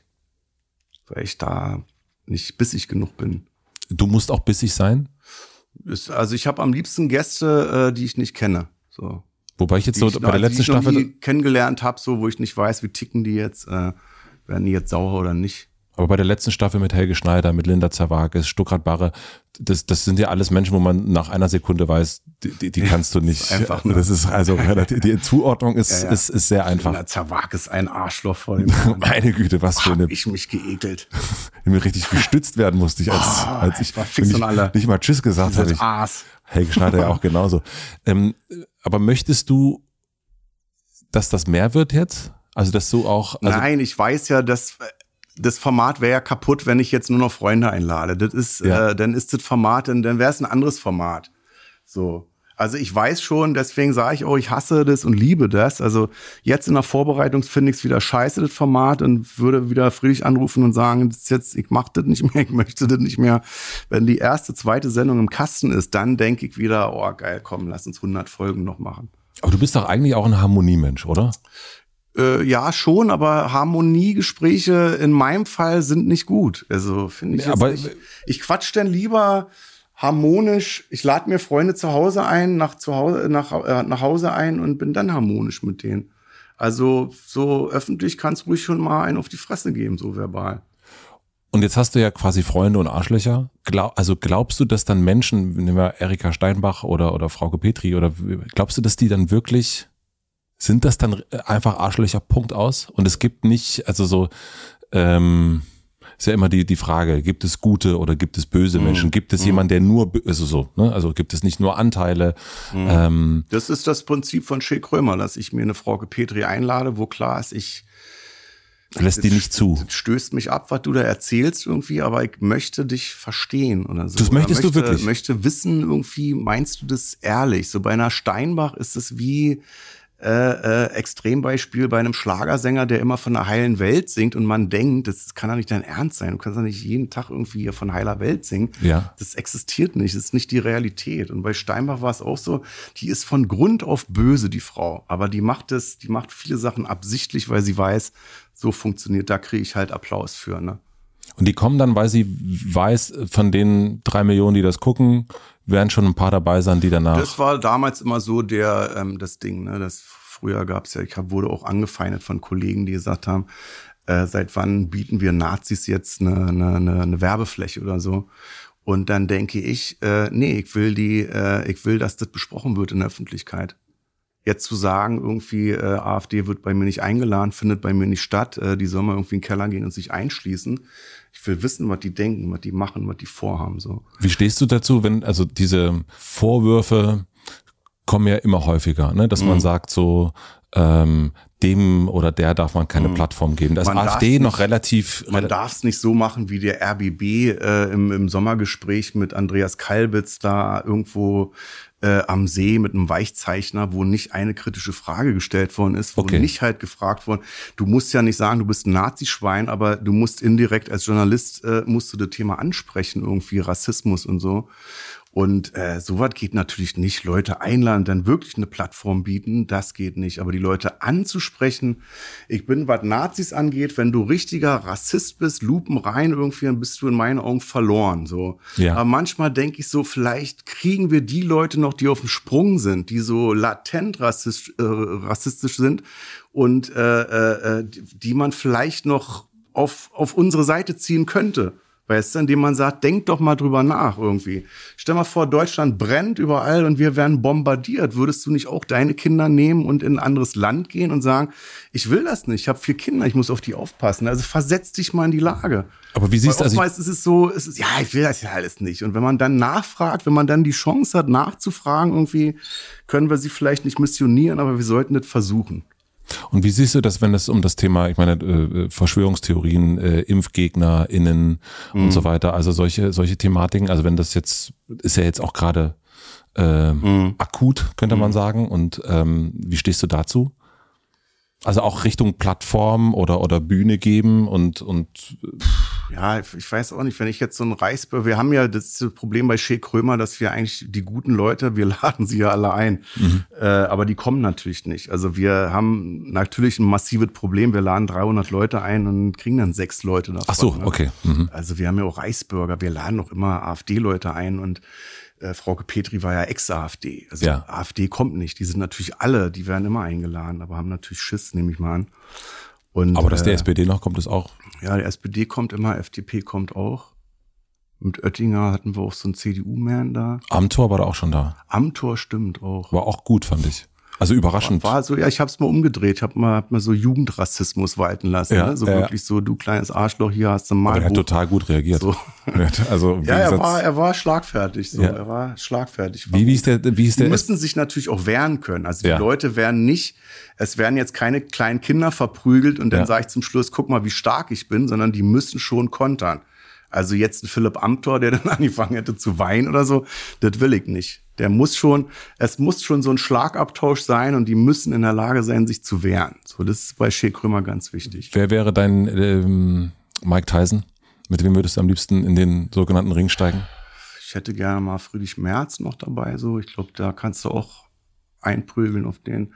So ein Söder wäre natürlich auch schön. Oh, das wäre klasse. Aber die kommen natürlich nicht. Ne? Welche Frau? Arschlochfrau jetzt? Mhm. Weiß ich jetzt ad hoc nicht. Ich habe eine Liste irgendwie schick bekommen mit Arschlöchern wieder drauf. Aber Hast du eine Liste, es- wo drauf steht Arschlöcher? Ja, ja, ich habe vorhin von meinem Redakteur eine neue Arschlochliste gekriegt. Das ist ja herrlich. Und, Und äh, steht da noch Nee, dahinter? weil wir müssen uns dem Thema Arschlöcher noch widmen. Das ist dann halt so ein Gespräch, da wo ich weiß, morgen 14 Uhr ähm, geht zum Arschlöcher. und dann sagt, sitzt ihr dann da und sagt, äh, super Arschloch, mega Arschloch. und wird aber der, begründet oder Der, wird, ja, der, der passt super an das Format, weil es halt ein mega Arschloch ist. So, ne? so wird das begründet. Ja. Ich habe mir natürlich voll selber ins Knie geschossen damals, als ich gesagt habe, wir laden nur Arschlöcher ein, weil natürlich klar ist, hallo Herr Söder, wir wollten Sie mal fragen, ob Sie in Ihrer Funktion als Arschloch Mal vorbeikommen zu wollen. Krömer kommen Sie- möchten. Sie können wir würden auch ganz seichte und nette Fragen nur stellen. Klick. Als wir uns damals getroffen haben, 2018, war das, also du warst im Grunde, da haben wir uns, ich glaube, dann eigentlich nur auf dem Hof noch unterhalten, als wir, äh, als wir uns noch Ja, weil man da rauchen darf. weil man da rauchen durfte. Äh, Da warst du so, naja, ich will mal gucken. So, also. Wartet, wartet schon in, wartet schon Shea Krömer Nee, denn? nee, nee, für dich war sozusagen, Warum also habe ich mich denn mit dir getroffen, wenn es überhaupt nichts zu bewerben gab? es gab nichts zu bewerben, ja, Aber warum waren wir denn im RBB? weil du diesen Podcast aufgenommen hast, äh, damals so, mit, mit, zwei Männer, äh, drei Welten. äh, genau. Dr. Jakob Hein. Ja. Genau, das hast du, das hast du aufgenommen, deswegen Ach haben wir uns so. da getroffen, aber es gab nichts zu bewerben, aber du hast damals, warst du so, naja, mal gucken, du warst, hattest vor, Instagram anzufangen. Ja, Äh, ja. Ähm, du hattest, äh, War das 2018, ja? ja, du hast also, Ich habe jetzt eine halbe Million. ja, und du warst ich aber, weiß gar nicht warum, weil ich wisst ja auch da ist es ja, ich, ich, ich zeige ja gar nicht mein Essen oder mach Schminktipps oder irgendwas. Aber es scheint die Leute zu interessieren, wenn das mal anders läuft. Ne? Ich bewerbe ja auch nichts, also außer jetzt mein Buch und meine Tourneen oder so. aber du warst gespannt, also du warst gespannt, ob du es noch hinkriegst Ja. und jetzt äh, gucken wir mal zurück, hast du es hingekriegt? Äh, das mit Insta? Nee, nicht mit Insta, sondern allgemein, dieses Comeback, wieder ins Fernsehen zu kommen, Ach so, wieder ja, eine ja. Medienfigur Also, zu klar, sein auch. War natürlich ein super guter Aufschlag, dass es nach der ersten Folge dann gleich den Grimme-Preis gab. Also dafür Ach, wirklich? Ja, ja, ja. Auch krass, Das war ja. gleich Peng, Punktlandung. Erste Sendung eingereicht, Grimme-Preis, danke. So, also von daher, es war ein gutes Comeback und es war gut, dass ich weg war. Also äh, ähm, das, ich bin halt damals nicht weitergekommen. Ich habe ich hab damals immer gesagt zum RBB, wir, ich kann dieses Format nicht mehr verändern. Also ihr versteht hier unten nicht, was ich, was ich machen möchte. Ich müsste das Ding in die Luft sprengen, die Atombombe zünden und sagen, wir fangen woanders nochmal neu an. Und das war das Ding. Also ich wollte das ein bisschen modifizieren, dass jede Staffel immer ein bisschen anders wird und so. Bei Shea Krömer merkt man das jetzt, äh, dass sich das so ein bisschen, bisschen verändert irgendwie. Die Talks sind alle irgendwie unterschiedlich. Es Ja. muss gar nicht mehr Arschloch und Freund sein, sondern äh, bei der Staffel, die jetzt kommt, habe ich zum Beispiel gesagt, lass auch mal das Thema ein Arschloch sein. Zum Beispiel? Klimawandel. Ich Ja. würde gerne mal mit Luise Neubauer mich im positiven Sinne darüber streiten irgendwie, mit ihr streiten, dass ich bin jetzt 47. Soll ich mich jetzt zurücklehnen und sagen, ist mir alles scheißegal, äh, Ja. ähm, ich krieg das eh nicht mehr mit oder so? Und wenn ich nicht dieser Meinung bin, was machen wir denn jetzt? Weil ich höre jetzt seit 40 Jahren, dass die Eisberge schmilzen. Vor 40 Jahren haben sich die Grünen gegründet. Ich habe nur diese Aufkleber Atomkraft Nein Danke vor Augen. Das hat jetzt 40 Jahre gedauert, bis die Atomkraftwerke abstellen. Und jetzt überlegen die schon wieder, ob sie die wieder anstellen. Weißt du? Ja. Also wenn jetzt eine Luise Neubauer kommt, so, dann, ich hab das auch gemacht, ich habe auch demonstriert und so. Aber äh, die Frage wäre, glaubst du, dass es bei dir nachlässt irgendwie? Ja. Du schreibst jetzt einen Bestseller, kriegst dafür Millionen. Kümmerst du dich darum noch oder sagst du dann, oh, ich könnte jetzt auch mich ein bisschen zurücklehnen oder so? Mhm. Äh, wie lange bleibt dieser, dieser Eifer? Äh, ne? Wie lange behältst du das so? Was glaubst du, wie lange du deinen Schick Römer Eifer behalten wirst? Als wir uns damals getroffen haben, da war ja so, ich mal gucken, also auf das jetzt mal schauen. ich mal zieh schauen. das ganz groß auf, das Ding. Nee, aber, nee, aber mal- mal schauen war das. Es war ein sehr mal schauen und das hat ja jetzt geklappt. Also, ne, was glaubst du, wie es jetzt weitergeht? Weil in dem Buch steht, das ist dann äh, Sommer ähm, 2021, Überschrift Identitätskrise. Äh, wo geht's jetzt so hin? Und das ist ja jetzt, ich bin ja Preuße, Sarah, mein lieber Freund, das ist jetzt sieben Monate her. Was steht denn jetzt an? Was jetzt ansteht, also, äh, Also wie, wie was, was, gla- wenn wir jetzt sagen, äh, 2018, jetzt ist es äh, äh, vier Jahre her. meinst du jetzt meinen Masterplan für die nächsten fünf Jahre? Ja. Also ich habe jetzt wird erstmal äh, das Buch beworben, dann äh, äh, äh, geht's weiter mit mit mit also ein paar Sachen darf ich nicht drüber reden, aber ich würde zum Beispiel gerne noch irgendwann eine Serie machen oder einen Film drehen oder so. Ich würde gerne mal eine Doku machen. So, ich glaube, Thema Buch ist jetzt erstmal durch so. Äh, Tournee ist bis Ende 2023 äh, gebucht. Ja. So, ist auch gut verkauft schon. Und äh, bis dahin habe ich erstmal zu tun. Aber es ist ja, also Kalender, du hast jetzt ja über den Kalender gesprochen, aber wir haben erst über diese Metamorphose gesprochen, die du nach Afghanistan hattest. Ja. Ähm, ich würde behaupten, dass jetzt auch eine riesige Metamorphose stattgefunden hat nach dem Thorsten Sträter-Gespräch, nach dem Ja. Outing, wie du es ja auch selber Ja, ja. nennst. Ähm, und ich es ist ja immer was danach passiert. Also bei der, bei der ersten Metamorphose ist danach sozusagen, Mhm. fing die Hofpause an. Ähm, Ist jetzt schon klar, das, was ich gesagt habe, die Metamorphose, wo ich heute noch mit Journalisten drüber rede, ist das jetzt eine Kunstfigur, das ist jetzt Alexander Bolzan privat. Äh, da habe ich jetzt mittendrin. So, Jetzt geht's nur darum, den Leuten das jetzt zu erklären und gucken, ob sie das jetzt verstehen. So, weil ähm, mir ist das Thema jetzt eigentlich egal, ob du mich jetzt Alexander Bolzan nennst oder Kurt Krömer. Ich weiß halt, dass ich unter Kurt Krömer viel bekannter bin als unter meinem originalen Namen. Von daher wäre es jetzt völliger Schwachsinn zu sagen, ich lege jetzt den Namen ab. ja. Welche Rolle willst du nicht mehr spielen? Rolle? Mhm. Ich habe schon Bock irgendwie so äh, immer so, ein- also ich war jetzt sehr offensiv politisch, also du wusstest sofort, okay, das ist jetzt eine politische Nummer, jetzt geht's wieder um die Kack-AfD. Ähm, ich würde es gerne mehr durch die Blume präsentieren. Weißt du? Ich habe damals eine Nummer gehabt, wo ich einen Pegida-Anhänger gespielt habe. Da dachte ich so, ja, das ist mehr meine Form. Also sich äh, so eine Figur rauspicken und sich darüber lustig zu machen, dass man selbst der Doofmann ist. Ne? Und nicht, dass man jetzt mit Erf- äh, Das war sehr schwierig für mich, weil du bist mit erhobenen Zeigefinger und sagst eigentlich immer, die AfD ist scheiße. Und dann kriegst du Applaus von deinen Leuten, die auch gegen die AfD sind. Also du kriegst Applaus von Leuten, die es sowieso Ja. schon verstanden haben. So, das ist langweilig halt. Ne? Und ich weiß nicht, was, was meinst du jetzt mit Rolle, dass das dass ich eine Rolle gespielt habe? Oder? Na, du hast ja sozusagen auch immer sowas äh, ge- gewisse, ähm, ja, du hattest ja Darstellungsformen, also wer du, also unterschiedliche, äh, keine Ahnung, der Choleriker auf der Bühne, Ja. der sich Das wird bleiben, das wird bleiben. Das ist so eine, also ich habe ja Mutterwitz auch, da ist ja Witz da. Das ist jetzt nicht Was ist so, dass Mutterwitz? Ich, Mutterwitz ist, wenn ich mich mit dir unterhalte und äh, äh, witzig bin, ohne das zu wollen. Also, also nicht unfreiwillig komisch, aber dass ich, ich sag bei mir, ich habe eine kauzige Art, Sachen zu betrachten und die Leute lachen, obwohl ich das jetzt nicht drauf anlege. So, Gibt's auch sowas wie Vaterwitz? weiß ich nicht. Okay. Aber ist doch jetzt in der heutigen Zeit Mutterwitz viel besser Auf jeden Fall. als Vaterwitz. Vater, Vaterwitz würde ich sagen, ist wahrscheinlich so Schenkelklopfer. Ja, das ist doch dann Altherren. Äh, Ja, Das ist dann Altherren, das ist dann eher wahrscheinlich. ist Altherrenwitz. Ne? Altherrenwitz ist so ein bisschen zotig und so weiter und Ja. Zotig, sexistisch auch so, hahaha, darf man ja wohl mal noch sagen und so. Ja, ja. Also das heißt, Nee, das, äh, ähm, also ich finde diese cholerische Publikumsbeschimpfung und so, äh, das wird's weiterhin gehen. Weil das Meine ist ja Damen und jetzt, Herren, damit können Sie sich jetzt- also, das ist so- ich komme jetzt nicht auf die ja Bühne jetzt und mache nicht ja eine Sache, wo ich mich jetzt durchgequält habe die Jahre und denke, oh Gott, jetzt muss ich gleich wieder die Leute beschimpfen, die ich alle so liebe. Nee, setz dich gerade hin, sonst hau ich dir eine rein. So, nee, das ist schon, das ist auch, also ich finde also der Krieg dieses- steht noch an. der Krieg steht an, da bist du immer ähm, gefasst drauf sein. Nee, ich finde das, äh, ähm, ich finde das eigentlich so Publikumsbeschimpfung, so wenn ich jetzt auf die Bühne komme, da sitzen 2000 Leute und ich sage, hallo, ihr Arschgeigen, finde ich das ehrlicher, Ja. als wenn ich sage, hallo Bielefeld, eine wunderschöne Stadt. Ich bin gerne in Bielefeld, ihr seht Ja. fantastisch aus. Ja. Ihr seht nicht immer alle fantastisch aus. Das würde man Da dir auch wirklich nicht glauben. Kacknasen dabei, wo man sagt, ja, du bist so hässlich, also es ist gut, dass du da im Dunkeln sitzt, so, ne? Finde ich viel ehrlicher als dieses Rumgeschleime, meine sehr verehrten Damen und Herren. Ja, Wetten, das wirst du nicht moderieren, da bin ich mir Nee, sicher. das nicht. Wie passt du jetzt auf dich auf? Also Achtsamkeit ist so, da bin ich dran jetzt. Ich muss achtsam sein. Ich stehe jeden Tag auf, versuche das. Jetzt in der letzten Zeit habe ich es nicht mehr so gut geschafft. Heute Morgen habe ich es geschafft.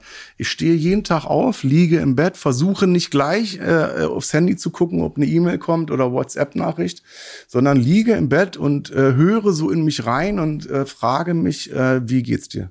mhm. Weißt du? ja. Und dann äh, ehrlich sein halt. Dass man dann vielleicht sagt, oh, mir geht's scheiße. So, weil ich bin genervt, ich muss heute zu Matze oder so, weißt du? Wenn wir jetzt zum Beispiel um 7 Uhr morgens aufgenommen hätten, wäre ich bestimmt heute Morgen im Bett gelegen, hätte ich gedacht, oh, also dass das so früh ist, das nervt mich jetzt schon. So. Nimmst du noch Antidepressiva? Ja, nehme ich noch. Also ich werde das jetzt demnächst ähm, ausschleichen lassen, wie man Ja. das nennt, dass das unter Beobachtung dann Mhm. mir weggenommen wird und dann äh, ich bin gespannt. Weil ich habe jetzt durch mein Antidepressivum, was ich hab, keine Nebenwirkung oder so und habe manchmal, vielleicht ist es auch Größenwahn, dass ich immer denke, ich brauch's gar nicht. Ja. Und es wäre toll, wenn die das absetzen und das wirklich so ist, dass ich Ja. merke, oh Gott, ich brauche das gar nicht mehr. Sollte ich das brauchen, würde ich es weiterhin nehmen. Meditierst du noch? Nee. Nee. Ich habe diese Achtsamkeitsübung, da ist so, das ähm, das passt auch mehr zu mir. Mhm. Also Leute sagen seit Jahrzehnten zu mir, mach doch mal Yoga. So, ne? Also Yoga würde mich entspannen. Mag ich nicht. Ja. So, also diese Achtsamkeitsübung, die ja auch nichts kostet. Also du wirst wach und nimmst dir fünf Minuten Zeit und guckst, wie geht's denn dir eigentlich? Das finde ich für mich gut. Meditieren ist wieder, muss man sich hinlegen, Musik hören oder so. Mach ich nicht. Bist du gerade verliebt? Ja. Schön. Glücklich verliebt? Nee, unglücklich. Muss ja das gleich sagen. nee, glücklich, sehr glücklich. Also ich bin äh, verliebt und ich bin echt verliebt. Also ohne so wie früher, ne? Dass ich dann depressiv war und gar nicht wusste, oh Gott, was geht denn hier ab? Was ist der Unterschied zwischen, also äh, wenn, wenn man Ich habe depressiv damals, als verliebt ich ist? mit der Frau, mit der ich zusammen war, als ich depressiv war, war das so, es war so ein das wunderschöne Gefühl, was man kennt, wenn man verliebt ist, Schmetterlinge im Bauch hat und so. Und das tat mir unheimlich gut. Das hat Ja. mich so abgelenkt. Ich wusste damals ja nicht, dass ich depressiv bin, aber das hat mich so abgelenkt, hat mich so fröhlich gemacht. Und ich war dann so zwanghaft irgendwie, wo ich dachte, das muss jetzt ewig so bleiben. Also diese Verliebtheitsphase muss ewig so bleiben, sonst fehlt mir diese, diese Droge, so, die mich so glücklich macht. Ne? Und das ist das echte Verliebtsein, also das andere, wenn du weißt, Ja, das, Das ist- also da ist jetzt Alltag. ist es so, dass der, da, ich bin ja auch Künstler und äh, ähm, kann so eine Verliebtheitsphase auch her herauszögern und so, ne?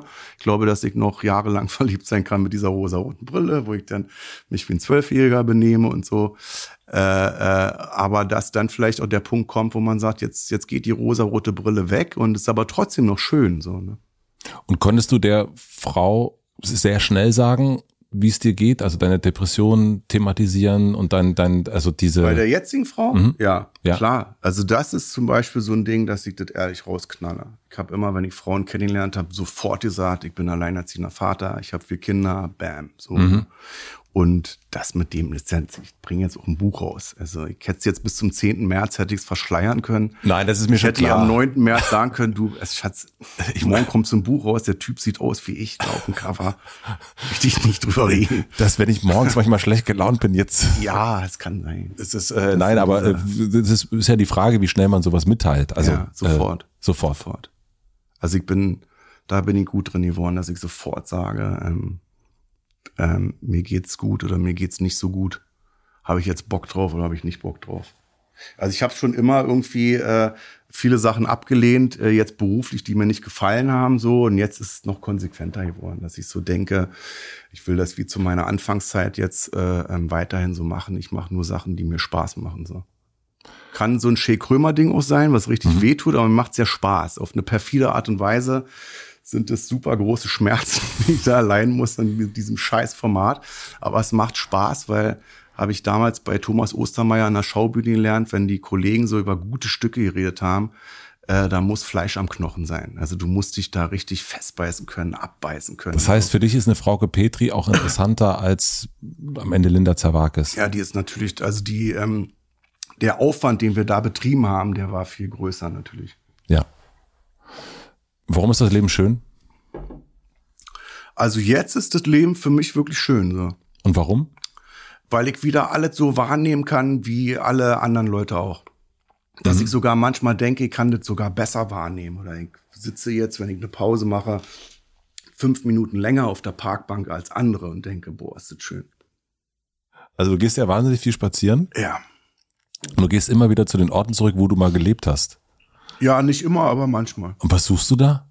Erinnerung. Also ich bin, das finde ich auch toll, dass ich jetzt ähm, Melancholie auch ähm, genießen kann. Dass ich an Orte gehe, wo ich damals gewohnt habe, melancholisch werden kann. Mir dann sage, oh Gott, das war eine Scheißzeit damals hier. Aber guck jetzt an, was jetzt aus dir geworden ist. Irgendwie, das ist schön. Und dass ich die Melancholie dann auch beenden kann. Dass ich sagen kann, jetzt war ich melancholisch, jetzt setze ich mich wieder in eine U-Bahn, fahre nach Hause. Was rätst du Menschen, die sich in deiner Depressionsgeschichte wiedererkennen? Sofort zum Arzt gehen. Also ähm, auf depressionshilfe.de gehen, auf der Seite, da kannst du schon mal so ein, da sind so fünf, sechs Fragen drauf, da kannst du schon mal gucken, wenn dir das bekannt vorkommt, dann hast du eventuell Depression. Und sofort zum Arzt gehen. Ja. Äh, Hausarzt. Und sofort. Muss erstmal kein Psychologe sein, kein Psychiater. Der äh, Hausarzt kann dir schon mal sagen, okay, er kann dich weiterleiten und sagen, okay, ich glaube, es, da liegt eine Depression vor, geh mal da und dahin. Lieber Kurt, ich habe die letzten drei, drei schnelleren Fragen. Jetzt schon, ja. Also haben wir heute waren wir ein bisschen länger war als letztes Mal. Ja, letztes Mal hattest du ja Finde ich auch gut. Ich habe diese eine Folge, die war acht Stunden mit Stuttgart Barre, ne? Ja, es gab ja drei Folgen mit, Stuck, mit, mit Stucki. Die letzte war die, äh, war die Liebesfolge.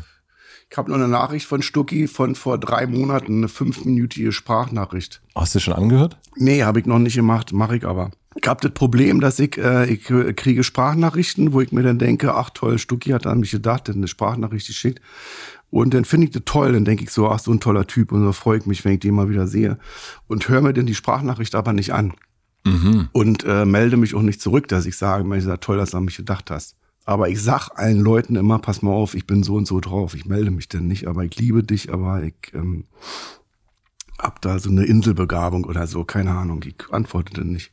Also ich finde es schön, dass du es eine Begabung nennst. Ja, defekt wäre äh, depressiv. Das ist äh, eine ist eine Begabung. Begabung. Die, die, machst du das so? Du musst ja, ne? Berufsbedingt. Du musst ja antworten. Nee. Nee, ich bin auch nicht. Aber hast du das, dass du sagst, ach Mensch, der und der hat, der denkt an mich gerade und dass du dich dann nicht zurückmeldest? Äh, Weil ja. ich mein's ja nicht böse. Es ist auch nicht so, dass ich sage, ja, ich hab das, ich erwarte das ja auch, dass ihr euch alle meldet, aber ich habe dann so, äh, muss ich noch dran arbeiten. Das ist gerade das, was ich jetzt gerade mache, weil du mich jetzt auch gleich fragen wirst, an was arbeitest du gerade, ne? Das weiß ich noch vom letzten Mal. Ähm, ich werde daran arbeiten, mich schneller zurückzumelden oder den Leuten halt zu sagen, ey, toll, dass du an mich denkst. Äh, ich habe mich gefreut, danke. Das ist wirklich schön. Also das, äh, das gucke ich mir ab, weil ich das. Ähm, aber mir hat jetzt neulich eine, eine Frau gesagt, mit der ich zusammenarbeite, hat gesagt, dazu, wenn ich dir eine Mail schreibe, es fände ich schon gut, wenn du einfach dann auch mal antwortest. Ja. Und ähm, weil Habe ich auch, wo ich so denke, ja, okay. Du hast du voll recht. Ich jetzt die Liste, die Arschlochliste, habe ich jetzt mich nicht zurückgemeldet, weil ich jetzt weiß, ich habe jetzt die Arschlochliste, die hat mir Tim geschickt, die habe ich jetzt. Ja. Aber eigentlich könnte man sagen, ey, danke für deine Bemühung, Ja. was ich auch denke, wo ich denke, ey, der Junge war den ganzen Tag heute im Büro und hat Arschlöcher gesucht und hat die auf die Liste geschrieben. Da kann man sich ja mal bedanken. Ja, Aber ich denke immer, dass die Leute das wissen dann. ja, das ist äh, ja, ja, das Ich denke habe ich. auch damals immer ich gedacht, dass mein Vermieter denn schon sich das denken kann, wenn ich drei Monate die Miete nicht zahlen kann, dass ich das Geld nicht habe. Ja. Ich habe dann gelernt, dass man das ansprechen muss und sagen muss, ich habe die Kohle gerade nicht. Äh, geht auch Ratenzahlung.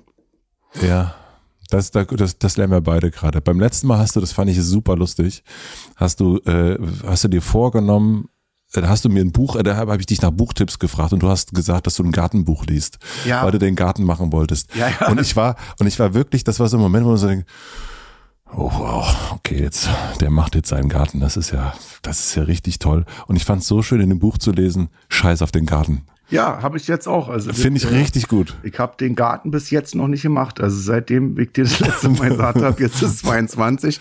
Jetzt ist ja wieder März. Also eigentlich hätte ich jetzt schon Jetzt Sachen machen müssen. Jetzt Ja. ich komme wieder an den Punkt, wo ich dieses Jahr wieder sage, naja, wenn man nicht Mitte Februar anfängt, jetzt ist März, äh, kannst du vergessen.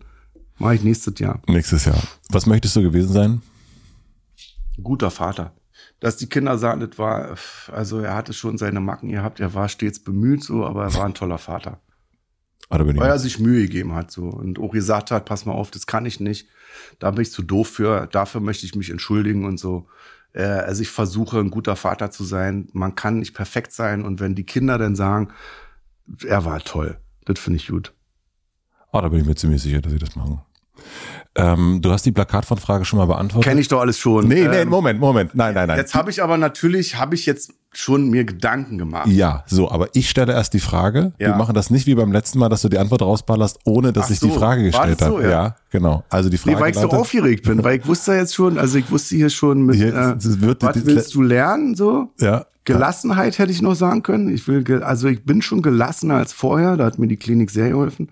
Du wirkst Ich auch wirklich viel gelassener. Noch gelassener werden und das halt mit den Freunden. Aber ist dann mit Stucki geil, dass ich ihm das vorher schon gesagt habe. Mit den Freunden, mit den Ich habe Antworten. gesagt, pass auf, Stucki, wenn du mir Nachrichten schickst, Ich antworte dann nicht, aber du musst wissen, ich liebe dich und das finde ich immer toll, wenn du an mich denkst. Ja. Es ist sehr kompliziert, wie ich das angehe, aber äh, ich will das lernen, dass das einfacher geht. Die Ich habe jetzt hier kurz, deswegen, ich sage jetzt, warum ich zu spät gekommen bin. Ja. Ich saß hinten am Platz und habe Dr. Jakob Hein angerufen, bei dem ich mich auch bei, seit einem halben Jahr oder ein Jahr nicht gemeldet habe. Weil ich die Freunde jetzt alle äh, äh, anrufe und sage, pass mal auf, jetzt geht's mir richtig gut. Und du hast ihn nicht angerufen.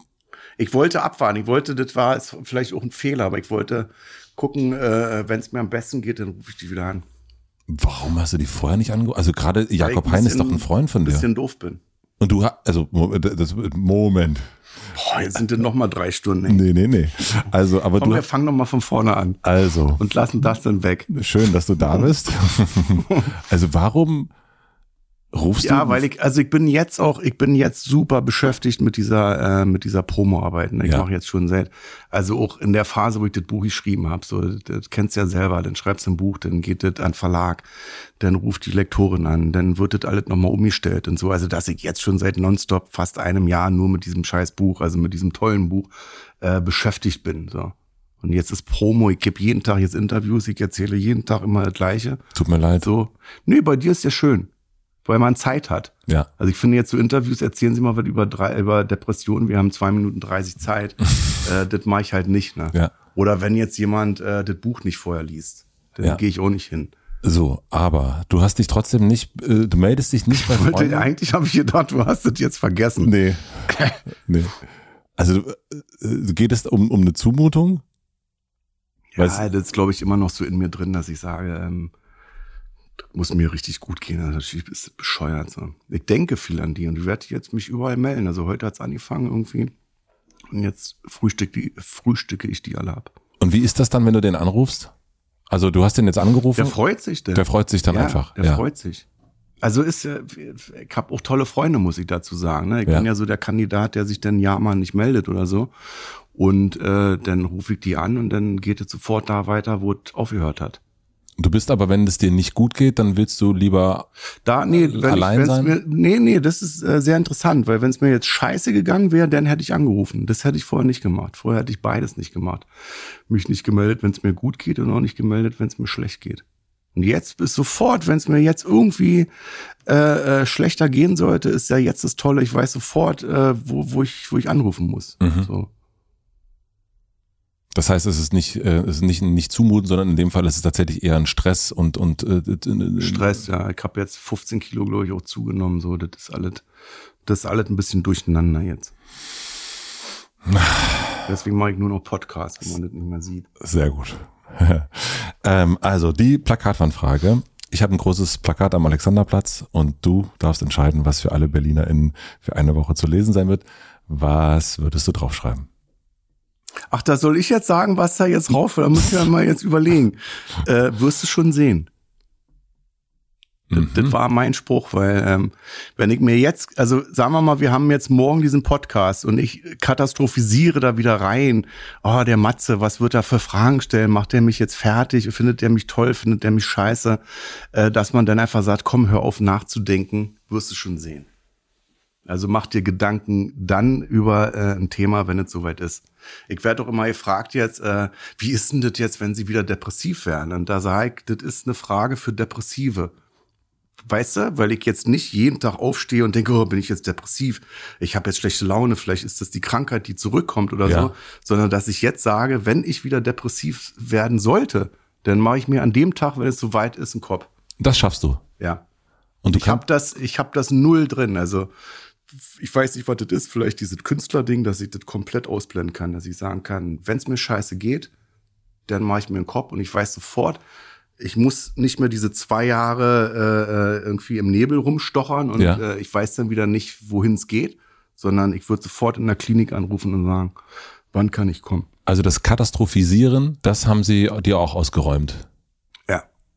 Das Geil. wirst du schon sehen, ne? Du mach dir, mach dir jetzt keinen Kopf. Also, was passiert heute Abend? Weiß ich nicht. Das werde ich sehen, wenn es Abend ist. Dann. Das ist ja schon sehr Das achtsam. ist, das, ist, das ist sehr gut. Super. Ich freue mich, wenn wir uns wiedersehen. Ähm, ich schicke dir eine Sprachnachricht. In vier Jahren in, wieder? In vier Jahren oder wann auch immer. Ja, das ist. Ähm, wir tauschen heute auch Nummern aus, wa? Wir tauschen heute Wollen Nummern. wir das jetzt machen? Wir machen ich bin das. jetzt das zweite Mal. Wir sind jetzt so was wie eine Familie. Wir sind jetzt ne, wir sind eine Familie und. Ähm, aber ich wollte dir sagen, wenn du mir eine Sprachnachricht schickst, ich liebe dich, aber ja. ich werde mich vielleicht erst nach einem Jahr melden. Ich wollte dir sagen, ich antworte meistens spät, aber dann sehr kurz. Ja, ich auch. Danke oder ein Herz. Oder ein Jap. Gut. Nee, das finde ich nicht so gut. Der macht lieber so Emojis wie ein Herz oder so. Aber dieses, äh, ich stelle so eine Frage, und einen Meter ja. lang und du sagst Jap. Das ist doch der Horrorgast für uns beide. Hattest du so einen Gast mal? So ein du stellst eine Frage und er sagt, jo. Ja, einen hatte ich. Ja. Wo das auch sich nicht entwickelt hat? Das hat sich nicht so. Da habe ich neulich schon gedacht, der wäre auch mal was für dich. Aber das erzähle ich, das erzähle ich. Schick mir das mal als WhatsApp. Das schicke ich dir mir als WhatsApp-Nachricht. vielen, vielen herzlichen Dank. Ja, danke dir, Mann. Danke, danke. Danke für die Einladung.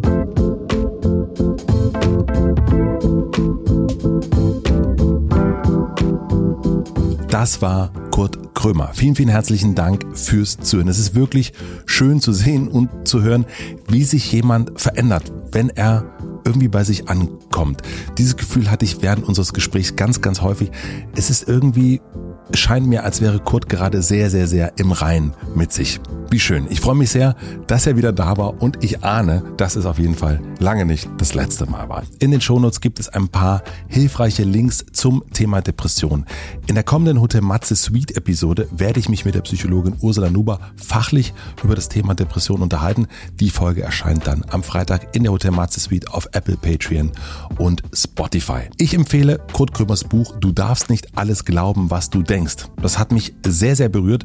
Ich verlinke es auch in den Shownotes und ebenfalls werde ich den YouTube-Kanal verlinken, wo wir zwei Clips ausspielen werden. Ich freue mich diesmal ganz besonders, wenn ihr diese Folge teilt. Ich glaube, es war eine sehr, sehr besondere Folge sowieso und ich glaube, dass das Thema sehr, sehr wichtig ist. Ich kann mir vorstellen, dass es ein paar Menschen gibt, die nicht genau wissen, was mit ihnen los ist und die sich vielleicht in der Geschichte von Kurt wiedererkennen. Vielen, vielen herzlichen Dank dafür. Herzlichen Dank an Lena Rocholl für die redaktionelle Unterstützung, an Maximilian Frisch für den Mix und den Schnitt, an Stefan Becker für den YouTube-Schnitt und an Jan Köppen für die Musik. Herzlichen Dank auch an die Werbepartner Taxfix, Clark und Novafone. Wir hören uns hier wieder nächste Woche Mittwoch. Ich wünsche euch einen schönen Tag oder eine gute Nacht. Euer Matze.